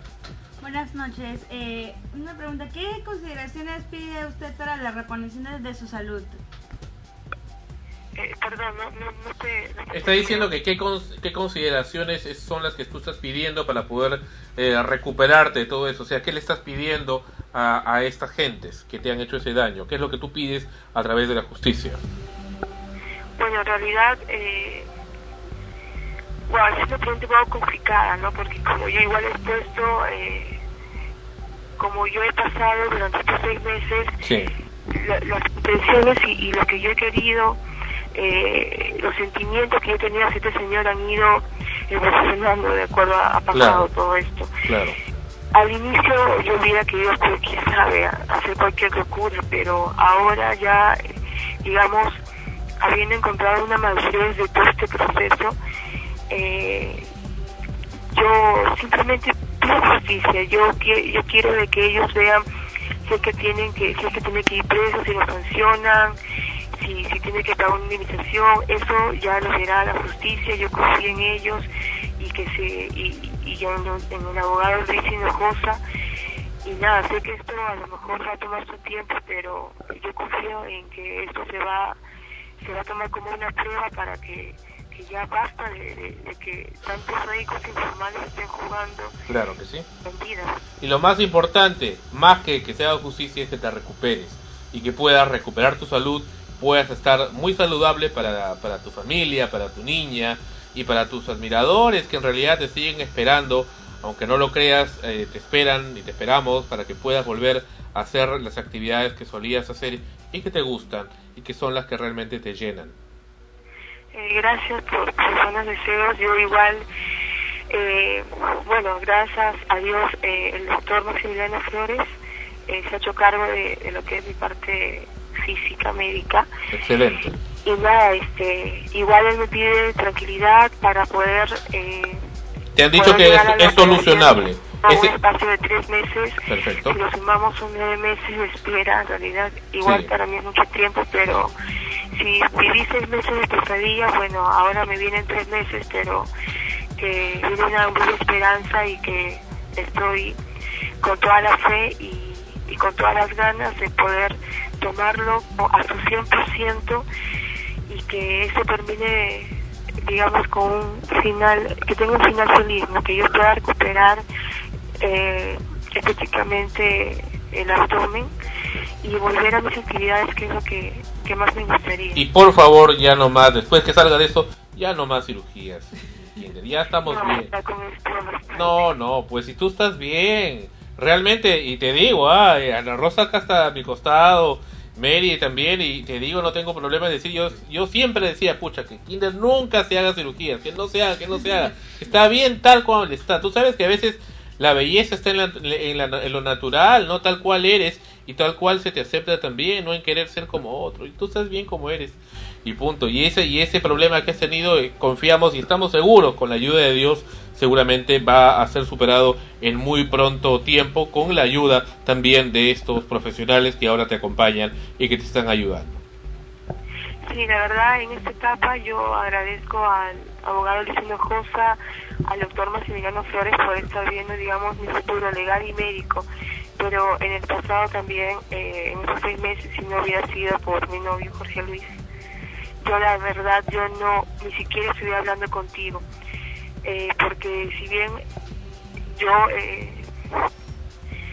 he pasado por momentos difíciles, pero entré eh, a veces en cuadros muy complicados y Dale, dale para Realmente yo adelante. estaba sola en ese momento y si no hubiera estado él ahí tocando puertas, llevándome a una clínica y otra, simplemente esta historia hubiera sido totalmente diferente. Pero no lo es, pero no lo es. No lo es y estás viva acá y vas a seguir y van a haber muchas cosas bonitas para ti, estamos convencidos. Y precisamente por eso es que Dios pone a las gentes. Has encontrado a ese caballero tan afortunado que es este tu pareja.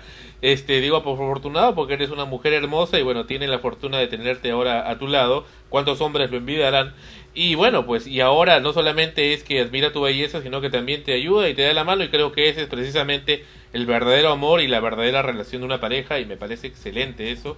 Y claro que sí, ¿no? Y, y- y si te sientes conmovida por eso es realmente, porque sientes realmente que ese es el, el amor que te tiene y que no te va a pasar nada porque vas a estar a su lado y la- al lado también de la gente que aunque no te conocen, aunque no te tocan, no están a tu lado, pero siempre piden sus pensamientos positivos hacia ti están, que es precisamente de quienes admiran a tu persona y a tu trabajo. Muchas gracias por tus palabras, gracias por la entrevista. Un saludo a todas las personas que están conectadas en frecuencia radial. Frecuencia primera. Perdón, frecuencia primera. y este y nada, eh, espero que, que, que en algún momento, si es que necesito ir y llegar a la ministra, necesita apoyo, pues ahí estemos todos juntos. Claro, pásanos la voz, encantadísimo de ir. Acá va Mary, voy yo mismo, vamos todos. Y cuando ya estés recuperada, que lo vas a estar pronto, este año ya tienes que estar recuperada, nos avisas y vamos a ver uno de tus shows. Que yo también. No, ya pronto, pronto, no te preocupes, más de lo, ah, mucho antes de lo que tienes. Y ese asunto de, hablamos antes cuando eh, no, no, no pudimos entrevistarte, hablamos con Ana Rosa acá, que ese tema de la, de las malas prácticas de la cirugía es muy común. Yo mismo lo pasé en mi mano en la Maison de Santé hace algunos años, hasta ahorita no me resuelven. Pero mira, el mío es un caso pues pequeñito, ¿no? El tuyo es un caso grande, pero así como el tuyo, el mío y el de mucha gente, ¿cuánta gente tiene que pasar eso y por qué? Lo que tú has tenido que pasar yendo prácticamente mendigando de punto en punto, como te ha sido con tu novio, como bien dices, como he leído, a la clínica Santa Rosa, donde terminaste, no te quisieron recibir. Esas cosas duelen, duelen y marcan. Pero pasan, pasan y nos nutren de experiencia. Y por favor, Kinder, te digo, como comunicador, graba, graba las cosas. Que te declaran algo, no te quieren atender o te quieren estafar, grábalos. Y con mucho gusto, acá y con mucho placer, los vamos a presentar acá al aire a esas cosas que te puedan decir que no sean verdad. O que quieran abusar de ti o de cualquier persona que nos esté escuchando. Sí, definitivamente ahora eh, lo que más va a faltar es tener que capturar pruebas por todos lados. Y, y sí, o sea, te quedé confiada, como dicen todos, tienen esos 15 minutos. Y desgraciadamente este, este señor llegó en los 15 minutos donde yo le entregaba mis sueños, mis proyectos, mis esperanzas. Y bueno, lo que él quiso simplemente es jugar con todas ellas, incluso atentar contra mi vida. Pero estás viva. Estás viva porque Dios es grande y porque en realidad es simplemente una elección que te pone la vida y hay que superarla simplemente. Simplemente hay que superarla y ya, ya pasa, es un mal sueño y vamos para adelante. Ana Rosa, para concluir. Para concluir, eh, desearte, no solo desearte, sino que en verdad lo sabemos, lo sentimos, que de acá a, pasados esos tres meses vamos a poder volver a conversar contigo y darnos cuenta de que toda esta pesadilla terminó y que lo que viene en adelante va a ser mucho mejor para ti porque a pesar de, de lo que has vivido, tú misma lo has dicho, eso ha servido para que conozcas también a las personas que realmente están cerca a ti por amor, por cariño y puedes reconocerlo y aprovecharlo y vivir, ¿no? De en adelante en base a las experiencias que has tenido para algo mejor. Sí, definitivamente o sea, he tenido que pasar, o sea, si bien he vivido eh, momentos difíciles, también he tenido momentos en los que he sonreído eh, con, bueno, con, con cosas, con, con, con eh, detalles de mi hija, con detalles de mi novio y entonces eh, sí he tenido, he tenido momentos igual que he sonreído, ¿no? Igual no ha sido todo tristeza y ahora lo que yo tengo que de una manera compensar esos días que mientras yo lloraba y trataba de hacerme reír, ahora ser fuerte, ¿no? Compensarlos con mi fuerza porque ahora ya lo que continúa esos tres meses dependen ya totalmente de mí, de la valentía y de toda la fuerza que le pueda poner para poder recuperarme, ¿no? Ellos hicieron bastante para mantenerme, digamos, un poco de, de- de alegría a pesar de lo que pasaba. Eh, mi hija también sufrió mucho al, ver a su mamá cómo está, nueve años, ¿no? Eh, pero nada, ¿no? Ahora una manera de compensar esto es, es eh, mostrando, mostrándoles que lo que viene ahora depende de mí y es una manera de agradecimiento. Piensa en la gente que te ama y que te quiere y que piensa y que se preocupa por ti. Piensa en eso. No estés pensando en las cosas tristes o negativas. Ya pasaron. Ya pasaron. Y piensa en las cosas nuevas. Por ejemplo, no nos conocíamos. Nosotros sí te conocíamos, pero tú no nos conocías y ya tienes nuevos amigos. Y bienvenido eso y vas a seguir conociendo mucha gente. Ahora te estás en el Facebook, estás en el High Five. Cosas nuevas que vienen para ti. Mucha gente que aún no, te, aún no conoces que van a ser también importantes en tu vida en el futuro y, y alégrate por eso, alégrate por eso y además acá, acá te conocemos como Kinder Sorpresa, no te conocemos como Kinder Pavlovich, no sé cómo te has puesto tú ahora el nombre, pero bueno, acá te conocemos de cariño como Kinder Sorpresa y así te quedas. Muchas gracias. Gracias, Bueno, Kinder, por la estar con nosotros. eh, Sí, ¿Por qué? Sorpresa. porque hay una golosina que se llama así, que son unos huevitos que traen un regalo. Entonces Ah, ok. se llama Kinder Sorpresa y por eso te ponemos así. Ya. Gracias por estar con nosotros. Igual, muchas gracias a todos ustedes y, y nada, yo quiero agradecer a las personas que han estado conmigo en todos estos seis meses, a mi novio Jorge Luis, a mi hija Shirley, a mi hermano Jesús y a Dios. Y ahora a ustedes, muchas gracias por el apoyo. Adiós en primer lugar siempre. Gracias, Kinder. Chao, nos vemos. Hasta pronto. Bien, Kinder nos dio un gran susto en el programa de hoy, pero eh, ya está mejor, ya está riéndose y eso eso me parece muy bien. Y no olvide que el estrés es el la madre pues de todos los males. Claro, y es obvio que, que después de todo lo que ha vivido eh, está pues con, con cuadros de, de depresión, de estrés continuos, pero más bien que, que piense, ¿no? Y que sienta, son tres meses de esperanza que muy pocas personas a veces lo tienen, ¿no? A veces pasan cosas irreversibles, en este caso ella tiene una posibilidad y debe de vivir esos tres meses más bien con mucha fuerza, con mucha alegría, sobre todo, y, escuchando a las personas que, que la quieren y que están ahí, porque que tenga la seguridad de que luego de eso todo lo vivido habrá terminado y mucha fuerza. Volvemos, Believe viene con Cher. En extremos, en frecuencia primera. Ya llega Fonchi con nosotros en contacto desde Arequipa. Regresamos.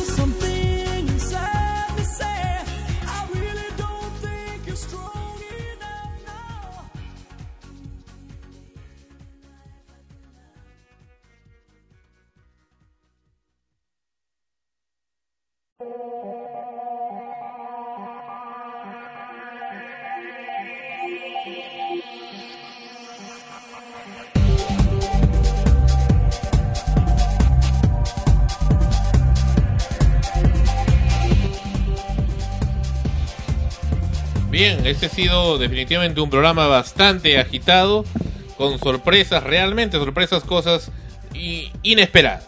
Sí, Kinder resultó ser Kinder sorpresa. Así es. Así el, el toque, el toque, el toque que faltaba. Sí. Ya, se- se- ya, ya ahora ya, ya has, has, has mutado, Mary. Ya has mutado con otra persona, pero bien. Fonchi está con nosotros como cada semana. Bienvenido al programa, Fonchi.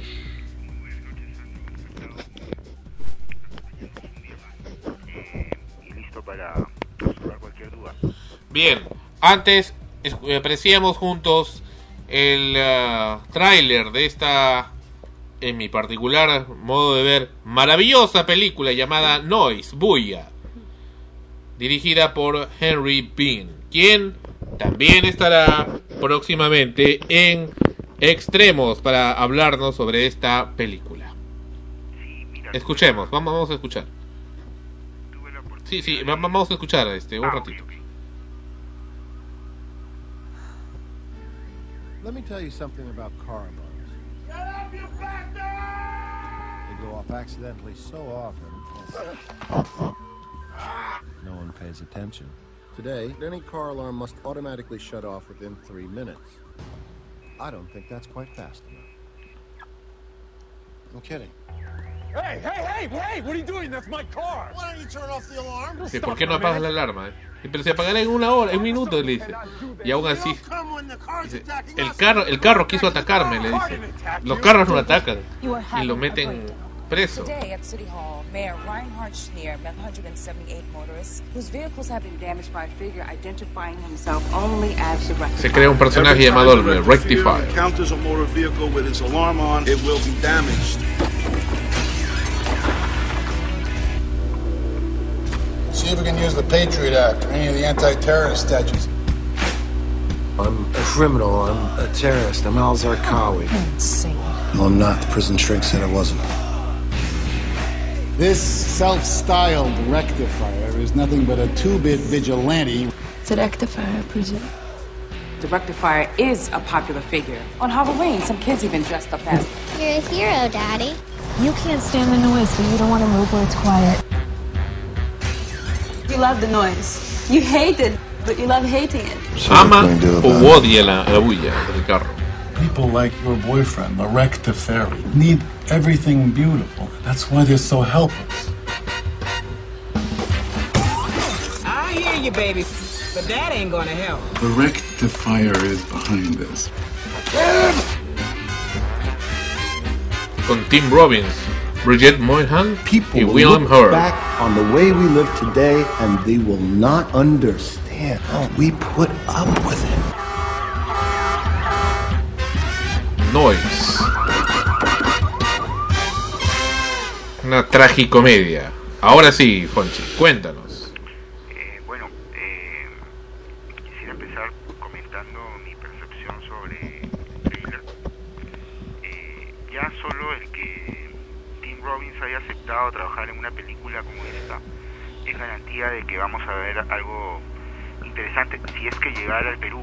Lamentablemente a muchas películas independientes no son eh, de interés comercial de, las personas que compran cine para el Perú porque no no no rinden efectos eh, monetarios tan interesantes como películas este como Crepúsculo por ejemplo que de repente es una película que no tiene ningún mensaje o, o, o contenido importante.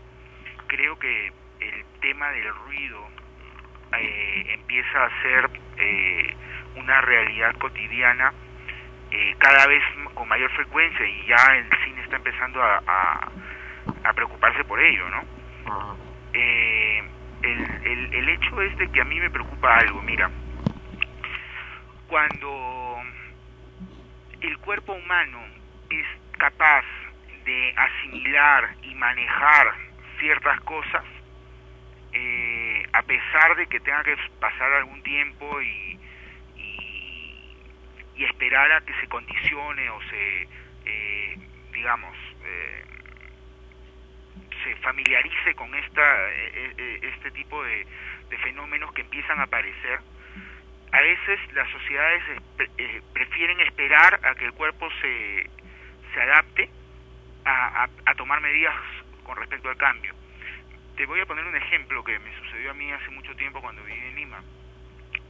Ah, yo vivía entre la avenida Fawcett y Venezuela, en Bellavista, Callao, y todos los aviones que entraban al Perú por Lima tenían que pasar por encima de mi casa.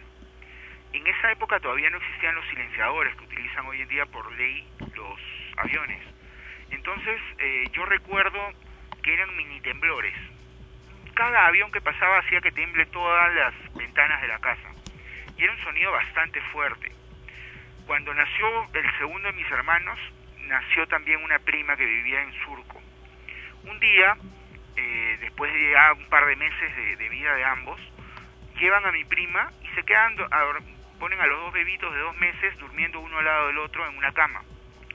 Pasa un avión, mi prima, la bebé, de dos meses, la misma edad de mi hermano, se despierta llorando, angustiadísima y excitadísima porque había un ruido infernal que la había despertado. Mi hermano dormía como un lirón. Él no sintió nada. ¿Qué sucedió? El cuerpo se adaptó a, a estos cambios. Imagínense, si mi hermano hubiese, se hubiese tenido que despertar cada vez que pasaba el avión, el pobre no hubiera podido dormir. Nos hubiéramos tenido necesariamente que mudar. Entonces el cuerpo humano al final, porque no hablamos de dos meses de vida, él ha escuchado los aviones desde que estaba en la barriga de mi madre. Entonces, al final, después de cierto tiempo, el cuerpo humano tiende a adaptarse. Eh, lo mismo va a pasar con el tema de las alarmas y los ruidos molestos. El problema eh, está en que si nosotros no tomamos, o el gobierno, las autoridades, no toman medidas eh, al respecto, finalmente efectivamente el cuerpo humano se va a adaptar y ya las alarmas no nos vamos a dar cuenta que suenan. Como dice el trailer, hoy en día suenan, ca- como suenan a cada rato las alarmas ya no nos llaman la atención.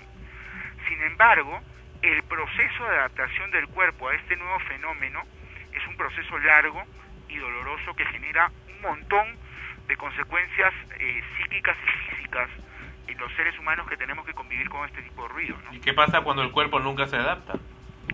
¿Por qué no se adapta? sería raro que, un- que el cuerpo de un ser humano no se adapte a una nueva realidad.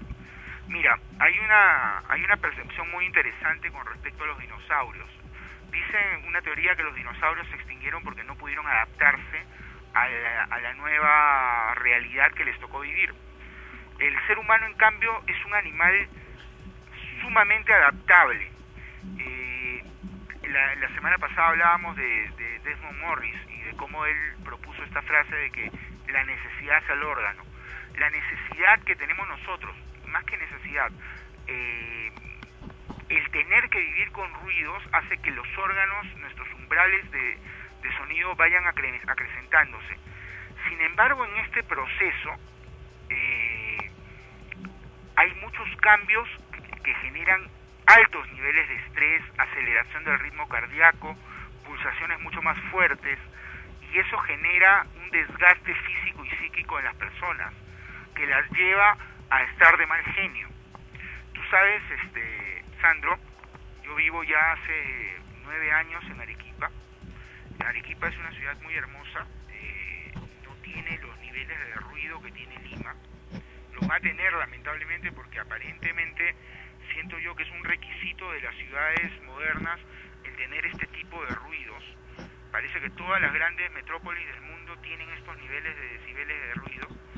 Eh, pero bueno, cuando yo voy a Arequi- a- de Arequipa a Lima a visitar a mis padres, a mis familiares, o por motivos de trabajo, a mí me cuesta muchísimo adaptarme ya no a, a mi casa o a una cama nueva o a una comida diferente, es el nivel de ruido, de estrés, de mal humor que tiene la gente. La gente en Lima, eh, si tú te pones a observar un momento, anda excesivamente molesta. Eh, si tú les, los tocas con, en el hombro, saltan y son capaces de, de agredirte antes antes de preguntar qué quieres o qué necesitas o quién eres. Entonces, esos son los resultados de exponernos a un ruido constante y, y de tener que convivir con él hasta que el cuerpo humano poco a poco vaya, vaya, este, a- termine de adaptarse. Si tú debes de conocer Nueva York, eh, eh, Sandro, allá el ruido, a pesar de las leyes que hay, es, eh, es impresionantemente fuerte. Eh, sin embargo, desde hace ya más o menos una década, las diferentes alcaldías de Nueva York han empezado mediante leyes a manejar este tema y ya los autos tienen, eh, por esto las revisiones técnicas, no emitan ruidos tan fuertes, las bocinas están prohibidas en ciertos lugares y, y se ha logrado eh, revertir una situación que parecía irreversible. Entonces yo creo que eso es algo que poco a poco nosotros los peruanos, y sobre todo en Lima, eh, que es la ciudad creo que más sufre de esto, va a tener que, que, vamos a tener que ir afrontando poco a poco. Yo dudo que algún organismo no se pueda ah, adaptar al cambio. Lo Es bueno mucho. adaptarse entonces al ruido. No es bueno, pero es que no hay otra solución, Sandro. Lamentablemente no hay otra solución. Mira, yo eh, durante mucho tiempo tuve la oportunidad de, de andar en Lima con mi auto cuando estudiaba en la universidad. Pero hubo un, un problema con el auto, no me acuerdo qué pasó, que me obligó a andar en combi. Y prácticamente eran las primeras veces que yo andaba en una combi. Las, los primeros tres meses, Sandro, era altamente estresante meterme en una combi, no solo por la velocidad y, las bestialidades que hacen los conductores, sino porque el espacio vital, que es un espacio, eh, eh, digamos, necesario para estar tranquilo, que nadie, que nadie lo, lo invada o lo viole, el espacio vital en las combis no existe. Tú te sientas y estás totalmente pegado a una persona desde el hombro hasta los pies. Y no solamente por un flanco, por todos los flancos, porque frente a ti tienes a otra persona sentada, este, tienes que cruzar las piernas con él, tienes personas paradas. Entonces, al comienzo a mí me resultaba excesivamente difícil y estresante viajar en combi. Pasados tres meses ya me sentía como en casa, ya me, ya me había olvidado de esos problemas. Ya te gustaba. no tanto eso. Entonces no es que tengamos que adaptarnos necesariamente al ruido, lo ideal sería eliminar el ruido. Pero como esto no va a pasar en el corto plazo, Sandro, porque todas las ciudades han tenido que pasar años, eh, si no son décadas, para poder combatir este flagelo, eh, lamentablemente poco a poco vamos a irnos eh, adaptando, como sucedió con estos bebés que te pongo del ejemplo, eh, que, que me sucedió a mí y lo pude observar, y, y listo, ve, vamos a Pero, que eh, perdón, eh, Fonchi, ¿sabías que el tema de los ruidos producidos por una- la alarma de un vehículo despiertan el sistema nervioso para poner a la persona en vigilia? Y, Claro ese es que un- sí. y ese es un problema. Fueron confeccionadas para eso, porque precisamente el ruido, la frecuencia de audio que emite ese, ese ruido, así sea lejana o cercana al que le escuches, está hecha para que en el cerebro humano y en el sistema nervioso se despierte en vez de que esté dormido. ¿Para es. se despierte? Para que salga a ver el carro que supuestamente lo están robando, Así aun cuando no ocurra eso. Entonces, el estar, eh, ¿qué daño causa en la persona el que exista un tipo de dispositivo, artilugio o herramienta que esté eh, per- permanentemente sacándote del sueño, sacándote del reposo o del relax o de la tranquilidad, porque puedes estar trabajando y de repente te, te alertan, te dicen, oye, hay algo como que te estén pinchando, ¿no? Permanentemente. ¿Qué problema puede haber con esto? Eh, bueno, primero que el, eh, el despertar, en caso estés dormido o concentrado en tu trabajo, como bien dices tú, ante una alarma es algo violento, no es algo... Así es. eh, mira, yo en psicología trabajo mucho con padres y siempre les digo que lo ideal es despertar a los niños con música muy suave, mm, ideal sería la música clásica, y con caricias y besos. Lamentablemente hay muchos papás que este, les compran una alarma a los chicos y es la alarma la que los despierta y es exactamente lo mismo que pasa con una alarma de auto. Eh, los saca del sueño de una manera violenta y esto genera un nivel de estrés, un pico de estrés en el organismo que va generando daños internos. ¿Cómo qué? Eh, primero, nerviosismo. Eh, hay un condicionamiento a que cada vez que suena una alarma hay, hay, hay un peligro o algo que, que, que, que podría poner en amenaza nuestra vida. Correcto. Eh, por otro lado, tics nerviosos. O sea, eh, cada vez hay mayor incidencia de niños con tics nerviosos y esto se da, entre otras cosas, por este tipo de alarmas. Eh, y, y definitivamente la falta de descanso. Tú sabes que hasta los 10 años, cada vez que un niño está durmiendo, es el único momento en el que su cerebro empieza a desarrollarse, empieza a, crecer, si, se, si, si vale la, la, la expresión. Entonces, si cada vez que, el niño está durmiendo por lo menos dos o tres veces en la noche, se escucha una alarma y el niño llega a despertarse, ese, pico del salir del sueño para despertarse es un pico altamente nocivo eh, para la vida psíquica y física. Eh, definitivamente, una persona que duerme de corrido, de largo, eh, sus siete u ocho horas, va a estar mucho más descansada que una persona que se despierta dos o tres veces, a pesar de que se puede volver a dormir rápido o, o intermedio o de manera media, eh, definitivamente el que ha descansado de largo va a tener un mayor, mucha mayor tranquilidad, paciencia, eh, va a sonreír con más facilidad, va a hacer frente a los problemas sin violencia. Una persona que se ha despertado dos o tres veces en la noche es difícil que le podamos pedir eso, ¿no? Dios mío, este, eh, perdón, este Fonchi, mientras estabas hablando, ¿ha sonado una alarma por donde estabas tú o me o estoy ya imaginando cosas? No, no, en mi casa no. ¿Y a qué atribuyes que uno puede imaginar que suena una alarma que ya no existe? Eso es algo también bastante común eh, ante este fenómeno. Eh, lo que pasa es que hay estímulos. ¿Qué pasa? El cerebro humano eh, termina por condicionarse. Tú te acordarás del perro de Pavlov, sí, claro. ¿no? Uno termina condicionándose. Entonces tú escuchas ciertos decibeles de sonido y ya hay, automáticamente en tu mente, de repente sonó un celular o sonó la tele o sonó una música lejana, pero en tu mente tu cerebro reproduce el sonido de la alarma. Hace, hay una serie que, de la cual yo soy fanático que se llama Curb Your Enthusiasm. Es una serie cómica de HBO eh, que pasa la vida de, La- de Larry David, el creador de Seinfeld. En esta serie ah, hay un capítulo en el que Larry David eh, conoce una nana que por 15 años trabajó en, en, un parque de diversiones de, de- la Warner Bros. Y ella traba- eh, cada 5 minutos sonaba la canción de, de Bugs Bunny. Eh, es una canción bastante acelerada. Cuando ella en la televisión, después de 15 años de haber trabajado en ese sitio, en la actualidad, ella escuchaba ese sonido, entraba como en un trance que le hacía hacer locuras. Esta es una versión exagerada y, y cómica de lo que pasa cuando tú estás expuesto a este tipo de ruidos. Pero en la realidad, eh, así como tú hace un momento has sentido una alarma, la gente empieza a escuchar en su cabeza este tipo de sonidos y eso automáticamente, así no sea real, genera ese nivel de estrés en el cuerpo, porque ya estás condicionado, ¿no? Ciertamente, ahora, eh, frente a eso, ¿qué hacer? ¿Adaptarse o morir, según lo que me dices?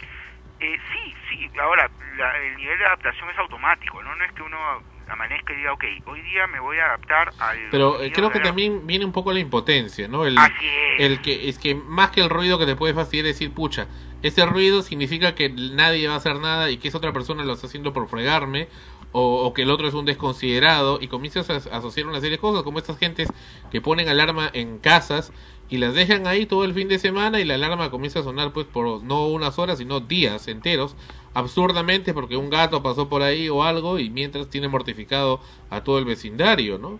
Y, y, y este, esa sensación de impotencia, sobre todo con esas autoridades que no saben actuar frente a ese tipo de cosas, es por supuesto la que alimenta descomunalmente el estrés. Ahora viene aquí la pregunta psicológica importante, Fonchi, eh, no la has mencionado claramente, pero es importante decírtela. ¿Por qué existimos personas? Y digo existimos porque he visto que no soy el único, que efectivamente no nos queremos adaptar a este tipo de situación de ruido por muchos años. No soy el único. Ya he encontrado casos también de personas que sí, efectivamente les fastidia las alarmas y no las toleran. Así es. Eh, Como bueno, que te dicen, toma la sopa, pero no quiero tomar la sopa. No quiero, pues no quiero, ¿no? Claro, claro, lo, lo que sucede es que hay personas que tienen una sensibilidad a, a diferentes aspectos que la llevan a no poder pues claudicar en su en, en esta aversión a este tipo de ruidos. Puede producir No una que- fobia, ¿no? Es más que una fobia, es eh, es una cuestión ya de sensibilidad. Eh, eh, ¿Qué pasa, Sandro? No es que esté funcionando mal, es estés funcionando mal tú o las personas que no se adapten a los ruidos, sino de que, eh, caramba, pues eh, hay organismos que tienen mayor facilidad para adaptarse a, a ruidos o a velocidad o alturas y otros que no. Hay personas que se les hace facilísimo trabajar a, a 100 o 120 metros eh, en un, colgados a una torre de telefónica, mientras que otros no, no pueden soportar la altura. Sí. Este, es una cuestión netamente genética o, o física. Eh, ¿qué, ¿Qué pasa con esas personas? Simplemente pues no se adaptan. ¿no? Y, y no se les puede obligar a adaptarse además porque ellos no tienen la culpa. ¿Entiendes? Pero, este, Fonchi, ¿qué tal? Pero, ¿qué se puede hacer entonces frente a esta situación? Porque ya no pueden adaptarse. ¿Qué les queda? Eh, ¿Morir?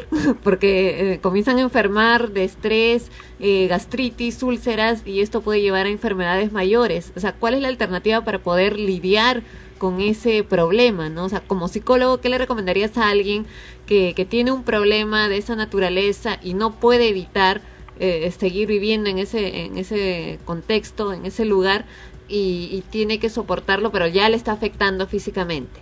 Mira, este, hay tres respuestas a esa pregunta, eh, Ana Rosa. La primera sería eh, que yo no recomendaría tomar analgésicos o, inductores del sueño para poder descansar y que la alarma no lo despierte a uno. Pero eso es hasta cierto punto irrelevante porque aun que tú estés drogado y dormido vas a sentir la alarma y el nivel de estrés se va a dar en tu cuerpo, lo que pasa es que no lo vas a recordar. En segundo, y, y bueno, además las drogas pues en este tipo de casos generan este Adicción. adicción y problemas secundarios como pérdida de memoria, confusión, etcétera. Y yo no soy muy este yo no suelo recomendar la utilización de drogas, ¿no? Todos los acepanes. Así es, así es, todo, toda la familia de los clonazepam, clorazepam, etcétera. En la segunda posibilidad, que te va a parecer una respuesta pragmática y simplista, pero es la, la, la que yo recomendaría como psicólogo, es mudarse. Mudarse porque... A una isla. No, a un lugar donde haya menos fantasía. ruidos. De repente, a un, si estás en un departamento, irte a un decimoquinto o veinteavo piso, este, donde los sonidos ya no lleguen con tanta fuerza, o irte a un distrito en donde de repente tú tengas un poco más de tranquilidad. Eh, lamentablemente eso en el Perú es no es muy dable para la mayoría de personas, porque nosotros no podemos mudar tan fácilmente como la gente que tiene dinero y simplemente abre el periódico y escoge. Eh, y lo que sucede es que la tercera respuesta es, eh, es la ideal, es la más difícil. Y es hacer lo que estás haciendo tú, Sandro, una campaña eh, en la cual, eh, mediante este tipo de programas, radiales, televisivos, etcétera, eh, podamos hacer conciencia, de darle conciencia a las autoridades de que este es un problema y que porque la gente se adapte, no todos nos vamos a adaptar. Y ahora algo más importante, Fonchi. Ok, una alarma puede sonar eh, espontáneamente, inclusive de casa, etcétera, pero ¿por qué hay gente que además de eso, además, ¿ah? plus, le da placer hacer sonar eso como que ahora las utilizan también como bocinas? Alarmas que las utilizan como bocinas. ¿Por qué? Y le- les gusta. Yo la otra vez estaba en un taxi y el hombre acababa, no, no tenía razón de ser, pero lo tocaba como que estuviera haciendo un tambor, ¿no? Y hacía sonar una y otra vez la alarma. La misma alarma de los carros, idéntica, pero en bocina. ¿Y por qué, por qué hacen eso? ¿Por qué les da placer? ¿Tienen orgasmos? ¿Qué, es lo que pasa con esas gentes? Y se molestan. Se molestan cuando le dicen, por favor, oiga, me está haciendo. Muéstrame una ley que impida hacer eso. Esa es la respuesta. Así es. Eh, eh, lo conversamos hace varias semanas. eh, yo creo que en este caso el- es un tema de poder, ¿no? Yo tengo el poder de generar ruido a la hora y en el momento en que me dé la gana y, y eso a pesar de que otros pase muy pueda pasar desapercibido o ni nos demos cuenta de que está sonando esa bocina a la persona inconscientemente le da poder le genera poder eh, y vivimos en un país en el que el poder es de muy pocos, ¿no? Vivimos en una oligarquía, entonces eh, el poder es de muy pocos y, y una manera sumamente nociva e injusta de sentir poder es utilizar estas alarmas.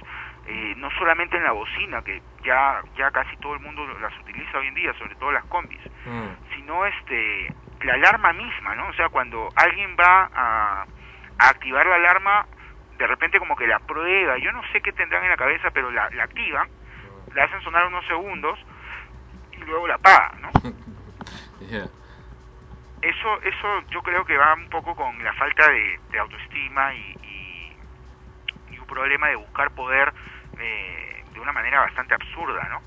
Pero lamentablemente pues hay gente que se siente importante haciendo sonar su alarma y fregando a los demás, ¿no? Mm, Acá Mary tiene una pregunta para ti.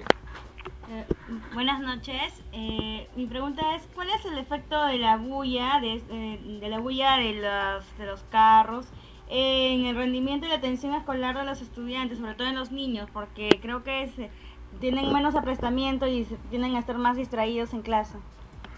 Es correcto, es correcto. Eh, mira, el problema se da en, en dos, en dos aspectos. Uno, cuando están en el colegio, y hay muchos colegios que no, lamentablemente, tienen que convivir con este problema. El niño, si está en clase, eh, trata de concentrarse. No es nada fácil para un niño concentrarse en el aula. Eh, para escuchar un- una clase, una lección, eh, un tema específico, suena esta alarma, hay este pico de, de- de despertar, como des- lo decía Sandro, el volver a, entrar en este nivel de, recepción y, de poder captar el mensaje no es tan sencillo. No es como que tú aprietas un botón y regresas nuevamente a la concentración.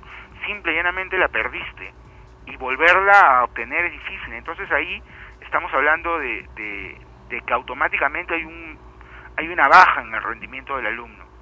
Eh, y la otra, eh, el otro aspecto está en, en el momento en que el niño está en su casa y los ruidos eh, generan, eh, generados en, eh, en la calle, los sacan también de, de la concentración requerida para el estudio. Es en esos momentos que el niño, eh, en- a nivel de memoria, retrocede o anula lo aprendido. Es decir, si él memorizó que uno más uno es dos, cuando vuelve en sí y, y- y trata de volver, tiene que volver a memorizar que uno más uno es dos porque ya lo perdió. Ese, esa violenta salida de la concentración hace que se pierda la información al corto plazo, al mediano y al largo, y al largo plazo. ¿no? Correcto. Fonchi, muchísimas gracias por estar con nosotros una vez más en Extremos. ¿Cuál es tu correo electrónico donde pueden contactarse contigo?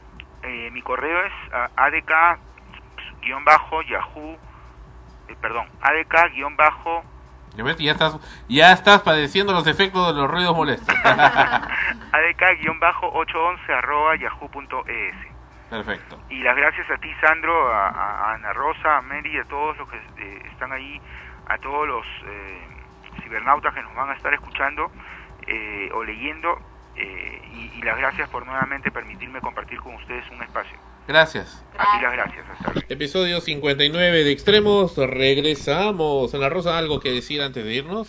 Eh, bueno, eso, ¿no? Lo que le, le pregunté qué hacer frente a esta circunstancia, porque como tú mismo lo vives y lo, lo manifiestan también otras personas, no todos se pueden adaptar al- a, estos ruidos porque saben, son conscientes de que les hacen daño y es como decir, ya me dan la sopa con un poquito de veneno Sí. y me la como, pues, ¿no? Y acá Pero- en internet me han dado una, además del mismo escritor de la película este, de, de Noise, eh, que le hemos contactado por internet, por fin, porque ya pusimos ahí las palabras bien altas para que nos lean, también nos recomienda que efectivamente esto del tema de las alarmas es atentar contra un derecho humano. Y debería Claro. verlo, debería verlo la Comisión Internacional de Derechos Humanos. Ajá. Debería.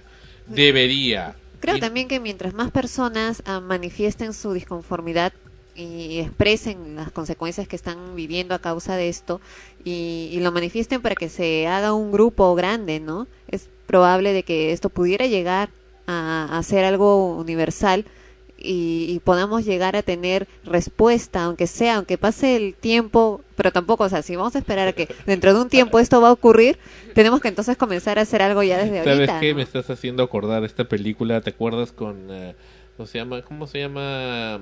El hombre bicentenario. ¿Te acuerdas? Que tuvieron que pasar Robin, 200 no te años. escucho. Tuvieron Ay. que pasar... Yo sí te escucho perfectamente. Yo no. No importa. Este, tuvieron que pasar 200 años Ah. Para que el pobre se le hiciera justicia, ¿no? Recién ya, está, ya había, justo estaba muriendo y ahora sí le declaran ser humano. Por Claro, fin. pero para llegar a ya eso, murió, pues. o sea, no transcurrieron los 200 años para que recién comenzara a hacerlo, o sea, los 200 años estuvo en, en esas, en esas, ¿no? Eh, por eso digo, o sea, si vamos a tener igual que esperar tiempo, pues es, es mejor comenzar desde, desde ahora para evitar que ese tiempo sea muy prolongado. por fin prohibieron las alarmas. ya no se usan los automóviles. Ana Rosa, Ana Rosa ya no está. No está en la este, Ana Rosa Junior. Bueno, volvemos en extremos. Hay un país en América. Esta es la maravillosa canción que Donde no hay interpreta ruidos. Roxana Valdivieso. Efectivamente, donde no hay ruidos. Donde hay música. Roxana Valdivieso con nosotros en extremos. Hay un país en América.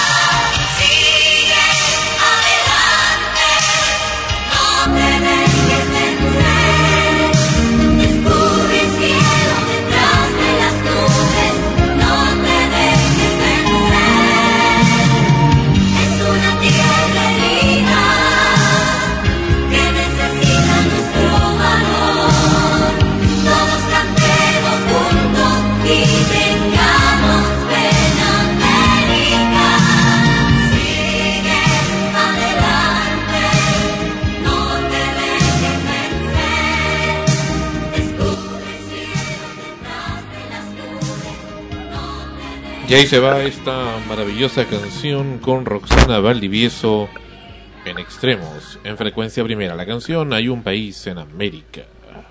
Extremos, episodio 59. Esta maravillosa canción, tan bonita, tan, tan que nos hace pensar pasajes hermosos que tiene nuestro país y en general Latinoamérica.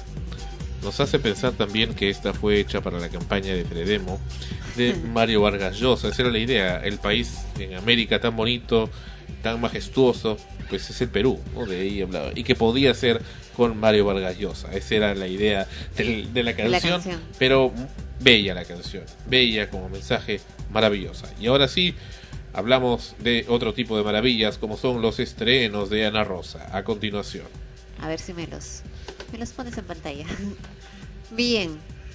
Tenemos estrenos en teatro, bastante movimiento en teatro. Tenemos Nuestra Señora de las Nubes de Aristides Vargas, que eh, precisamente se estrenó ya esta semana. eh, va del 17 de abril al 31, al 30 de mayo. Se presenta los viernes a las 21 horas y los sábados a las 20 y 22 horas. La obra está a cargo de la dirección de Franklin Dávalos y el lugar donde se presenta es en la Casa Teatro Racional en la Avenida Balta, 170 Barranco. También tenemos eh, la presentación de La muerte del Ateneo Inmortal, comedia escrita y dirigida por Sergio Arrau. Se va a presentar el sábado 2 de mayo de este año a las 20 horas. La temporada va hasta el 31 de mayo. ¿Arrau o Arrué? Arrau. No es, no eh, No, no, no, no, no, no, actor. no es Antonio Arrué, es Sergio Arrau, bien claro. Dramaturgo, director peruano. El lugar donde se presentan es en el Club de Teatro de Lima, en la avenida 28 de julio, 183 Miraflores. Los sábados va a las 20 horas y los domingos a las 18 horas. La obra eh, trata sobre un profesor limeño que llega hasta el Ateneo Inmortal, que es el Ateneo Inmortal, es un centro de estudios en una provincia para dictar una conferencia. Las cosas no resultarán del todo satisfactorias para cuando conozcan ¿no? a los fundadores del local, ahí es donde se desarrolla toda la comedia. Y repetimos, va los sábados a las 20 horas y los domingos a las 18 horas en el Club de Teatro de Lima. Comedia, jaja. El Club de Teatro Lima, filial Miraflores, que es la única que tiene actualmente. Claro. Luego tenemos eh, el estreno también que, que acaba de estrenarse Respira en el, en el teatro del eh, peruano británico, en el, a cargo del Centro Cultural Peruano Británico, que está abriendo su temporada de este año con una obra ganadora del segundo concurso de dramaturgia peruana del año anterior, 2008, con la obra Respira, escrita por Eduardo Adriansen y, y es dirigida esta vez por Roberto Ángeles. Eh, eh, Respira es una tragicomedia. Acá ya nos pasamos de la comedia a la tragicomedia, que cuenta la vida de Mario, un hombre que habiendo eh, llegado ¿no? a una situación límite en su vida, se enfrenta con los fantasmas que, que ha tenido que vivir desde que era un niño ¿no? y comienza a, a crecer poco a poco en una Lima durante los años 70, eh, siendo siendo, Sandro, me, me interrumpes cuando estás haciendo esos movimientos en el, en el teclado. Ya, durante los 70, ¿no? Siendo criado en el seno de una, de una familia disfuncional, ¿no? Y en medio de una sociedad que en ese tiempo, pues, era bastante represiva y para él incoherente. Las situaciones de su infancia, profundamente vividas, eh, harán que él encuentre, busque respuestas a todas sus, dudas que van a darse a través del tiempo. En esta obra actúan Leonardo Torres Vilar, Javier Valdés, Víctor Prada, Graciela Paola Grapa, Patricia de la Fuente, Javier Echevarría, Renzo Schuller y Sebastián Montegrufo. La dirección, como hemos mencionado, está a cargo de Roberto Ángeles y se presentan en el teatro del, del, de- que está a cargo de la producción de la Asociación Cultural Peruano-Británica. Tú sabes que hay un Roberto Ángeles que es peinador. Sí, Tiene una, una cadena de peluquerías Los Ángeles. Sí lo sabemos. La entrada general es de 30 soles, los lunes está a 20 soles y estudiantes y jubilados pagan 15 soles. Próximos estrenos, Amores de un siglo, como lo mencionamos la semana anterior, lo repetimos para recordarles que el 27 de abril se estará estrenando Amores de un siglo, dirigidos por Edgar Saba. Esta obra reúne tres piezas del Teatro Universal, Casa de Muñecas, eh, de Henrik Ibsen, fundador del teatro del siglo XX, Señorita Julia, del dramaturgo sueco August Strindberg, y la adaptación para teatro de Ingmar Bergman del guion de su película Escenas de un matrimonio. Ya lo saben, se estrena el 27 de abril en el Teatro del Centro Cultural de la Universidad Católica del Perú de jueves a lunes a las 20 horas. También tenemos el próximo estreno del Teatro Negro de Praga, que presenta las aventuras de Fausto. Cada una de las, las visitas del Teatro Negro de Praga es un encuentro con el talento pulido, con una puesta en escena en la que las luces, el sonido y la música se sincronizan con la danza y la mímica para ofrecer un espectáculo único, en donde la imaginación es estimulada por los movimientos flotantes de los intérpretes y el gran colorido que el efecto de la luz negra le da a los objetos. Es un espectáculo bastante interesante, original, porque vemos, eh, es muy visual y es un juego que manejan estos actores muy bien con la luz para crear imágenes que van recreando toda la, la historia que se, que, que se quiere transmitir, ¿no? Porque, ¿cómo va a ser luz negra? Luz negra es sin luz en todo caso. Están oscuras, están oscuras y crean sombras, por eso es que le llaman luz negra. En esta oportunidad el Teatro Negro de Praga, del reconocido Charles Kokuwerk, no, no, no se lo sé pronunciar muy bien, Kokuwerk, nos presentará un maravilloso espectáculo, Las aventuras de Fausto, donde los actores construyen una historia de ilusión y fantasía basada en la obra trágica del escritor alemán Goethe. Esta obra es apta para todo tipo de público, donde los niños, jóvenes y adultos lo disfrutarán de igual forma. Se van a presentar en el auditorio del Colegio San Agustín el jueves 28 y viernes 29 de mayo a las 20 horas, el sábado 30 a las 17 horas y 20 horas y el domingo 31 a las 17 horas. Como repetimos, es en el mes de mayo. El Principito también vuelve nuevamente a escena. El Principito eh, es un cuento muy famoso en donde eh, precisamente trama, trata de temas como el sentido de la vida, la amistad y el amor. Esta es una reposición que se va a dar precisamente en el Teatro Segura. Va a ir los sábados y domingos a las 16 horas, 4 de la tarde, y va desde el 23 de mayo al 21 de junio. Cine. Esta semana se ha estrenado unas vacaciones diferentes. Dos matones, Right y Ken.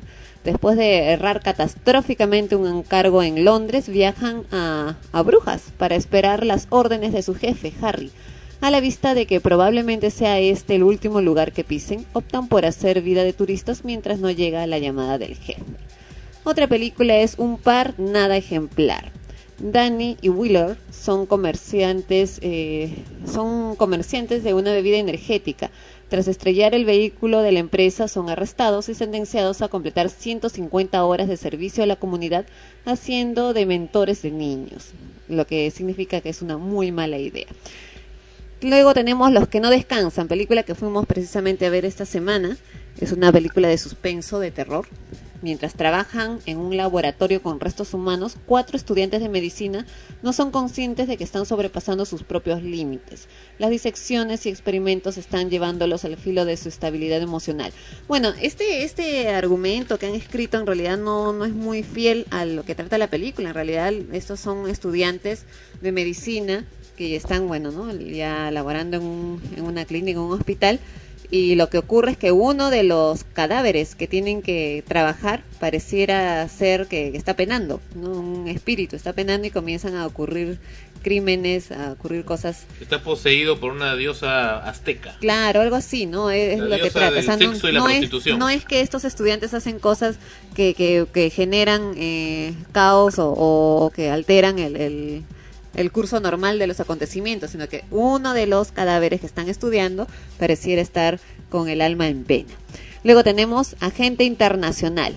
El agente de la Interpol, eh, Luis Salinger, y la fiscal del distrito de Manhattan, Eleanor, se proponen llevar ante la justicia a uno de los más importantes bancos del mundo, destapando una eh, terrible, mm, bueno, una terrible, destapan una terrible serie de actividades ilegales. Eh, estos dos personajes siguen el rastro de operaciones financieras que se llevan a cabo desde Berlín hasta Milán. Y pronto tenemos 17 otra vez. A los 35 años, la vida de Mike no ha ido por el camino del éxito que todos preveían. Cuando en el instituto era la estrella del equipo de baloncesto y y él se ligaba a todas las chicas. Con las que podía estar. Después de 18 años vendiendo productos farmacéuticos, no ha conseguido ascender en el trabajo. No tiene una buena relación con sus dos hijos y se acaba de separar de Scarlett, su encantadora mujer. En pocas palabras, algo ocurre que este hombre de 35 años vuelve a tener 17 otra vez, se relaciona con sus hijos como si fueran sus compañeros de colegio y en ese transcurso va a tratar de arreglar lo que no ha podido hacer durante todos esos años. Y esos han sido los estrenos en teatro y lo que se ha estrenado esta semana y lo que viene en cine. Muy bien, muy bien. Extremos, extremos. Se va retirando. Gracias por estar con nosotros en esta semana. Muchas gracias a todos ustedes oyentes y Escucha, qué oyentes, escucha. De website, de frecuencia primera radio. la radio, claro. Y eh, nada más que despedirnos y muchas gracias por su atención. A la Rosa, acabando el programa ya. Así es, Uy, se me pegó. Hasta la próxima semana, esperando que efectivamente todos, todos la pasen muy bien y superen los problemas o inconvenientes que puedan presentarse. Y lo que siempre digo, coman bien, coman rico, pero sobre todo cuiden. ahora no me hables de comer, pues después de haber visto lo de Dominos. No, pero por eso digo, coman bien, coman rico, porque una cosa es comer y no comer no saludable. Cuando yo digo coman bien, para que me entiendan si es que no lo han entendido, es que escojan bien el tipo de comida que ingieren, que sea realmente beneficioso para el cuerpo. Muy bien, gracias por estar con nosotros. Hasta la próxima semana en Extremos. Extremos llegó a ustedes por cortesía de cotear.pe en el Perú. Comprar o vender por internet es cotear. Este programa se retransmite en la earthmusicnetwork.com slash extremos. Ha sido una realización de frecuencia primera RTBN, Lima 2009, derechos reservados.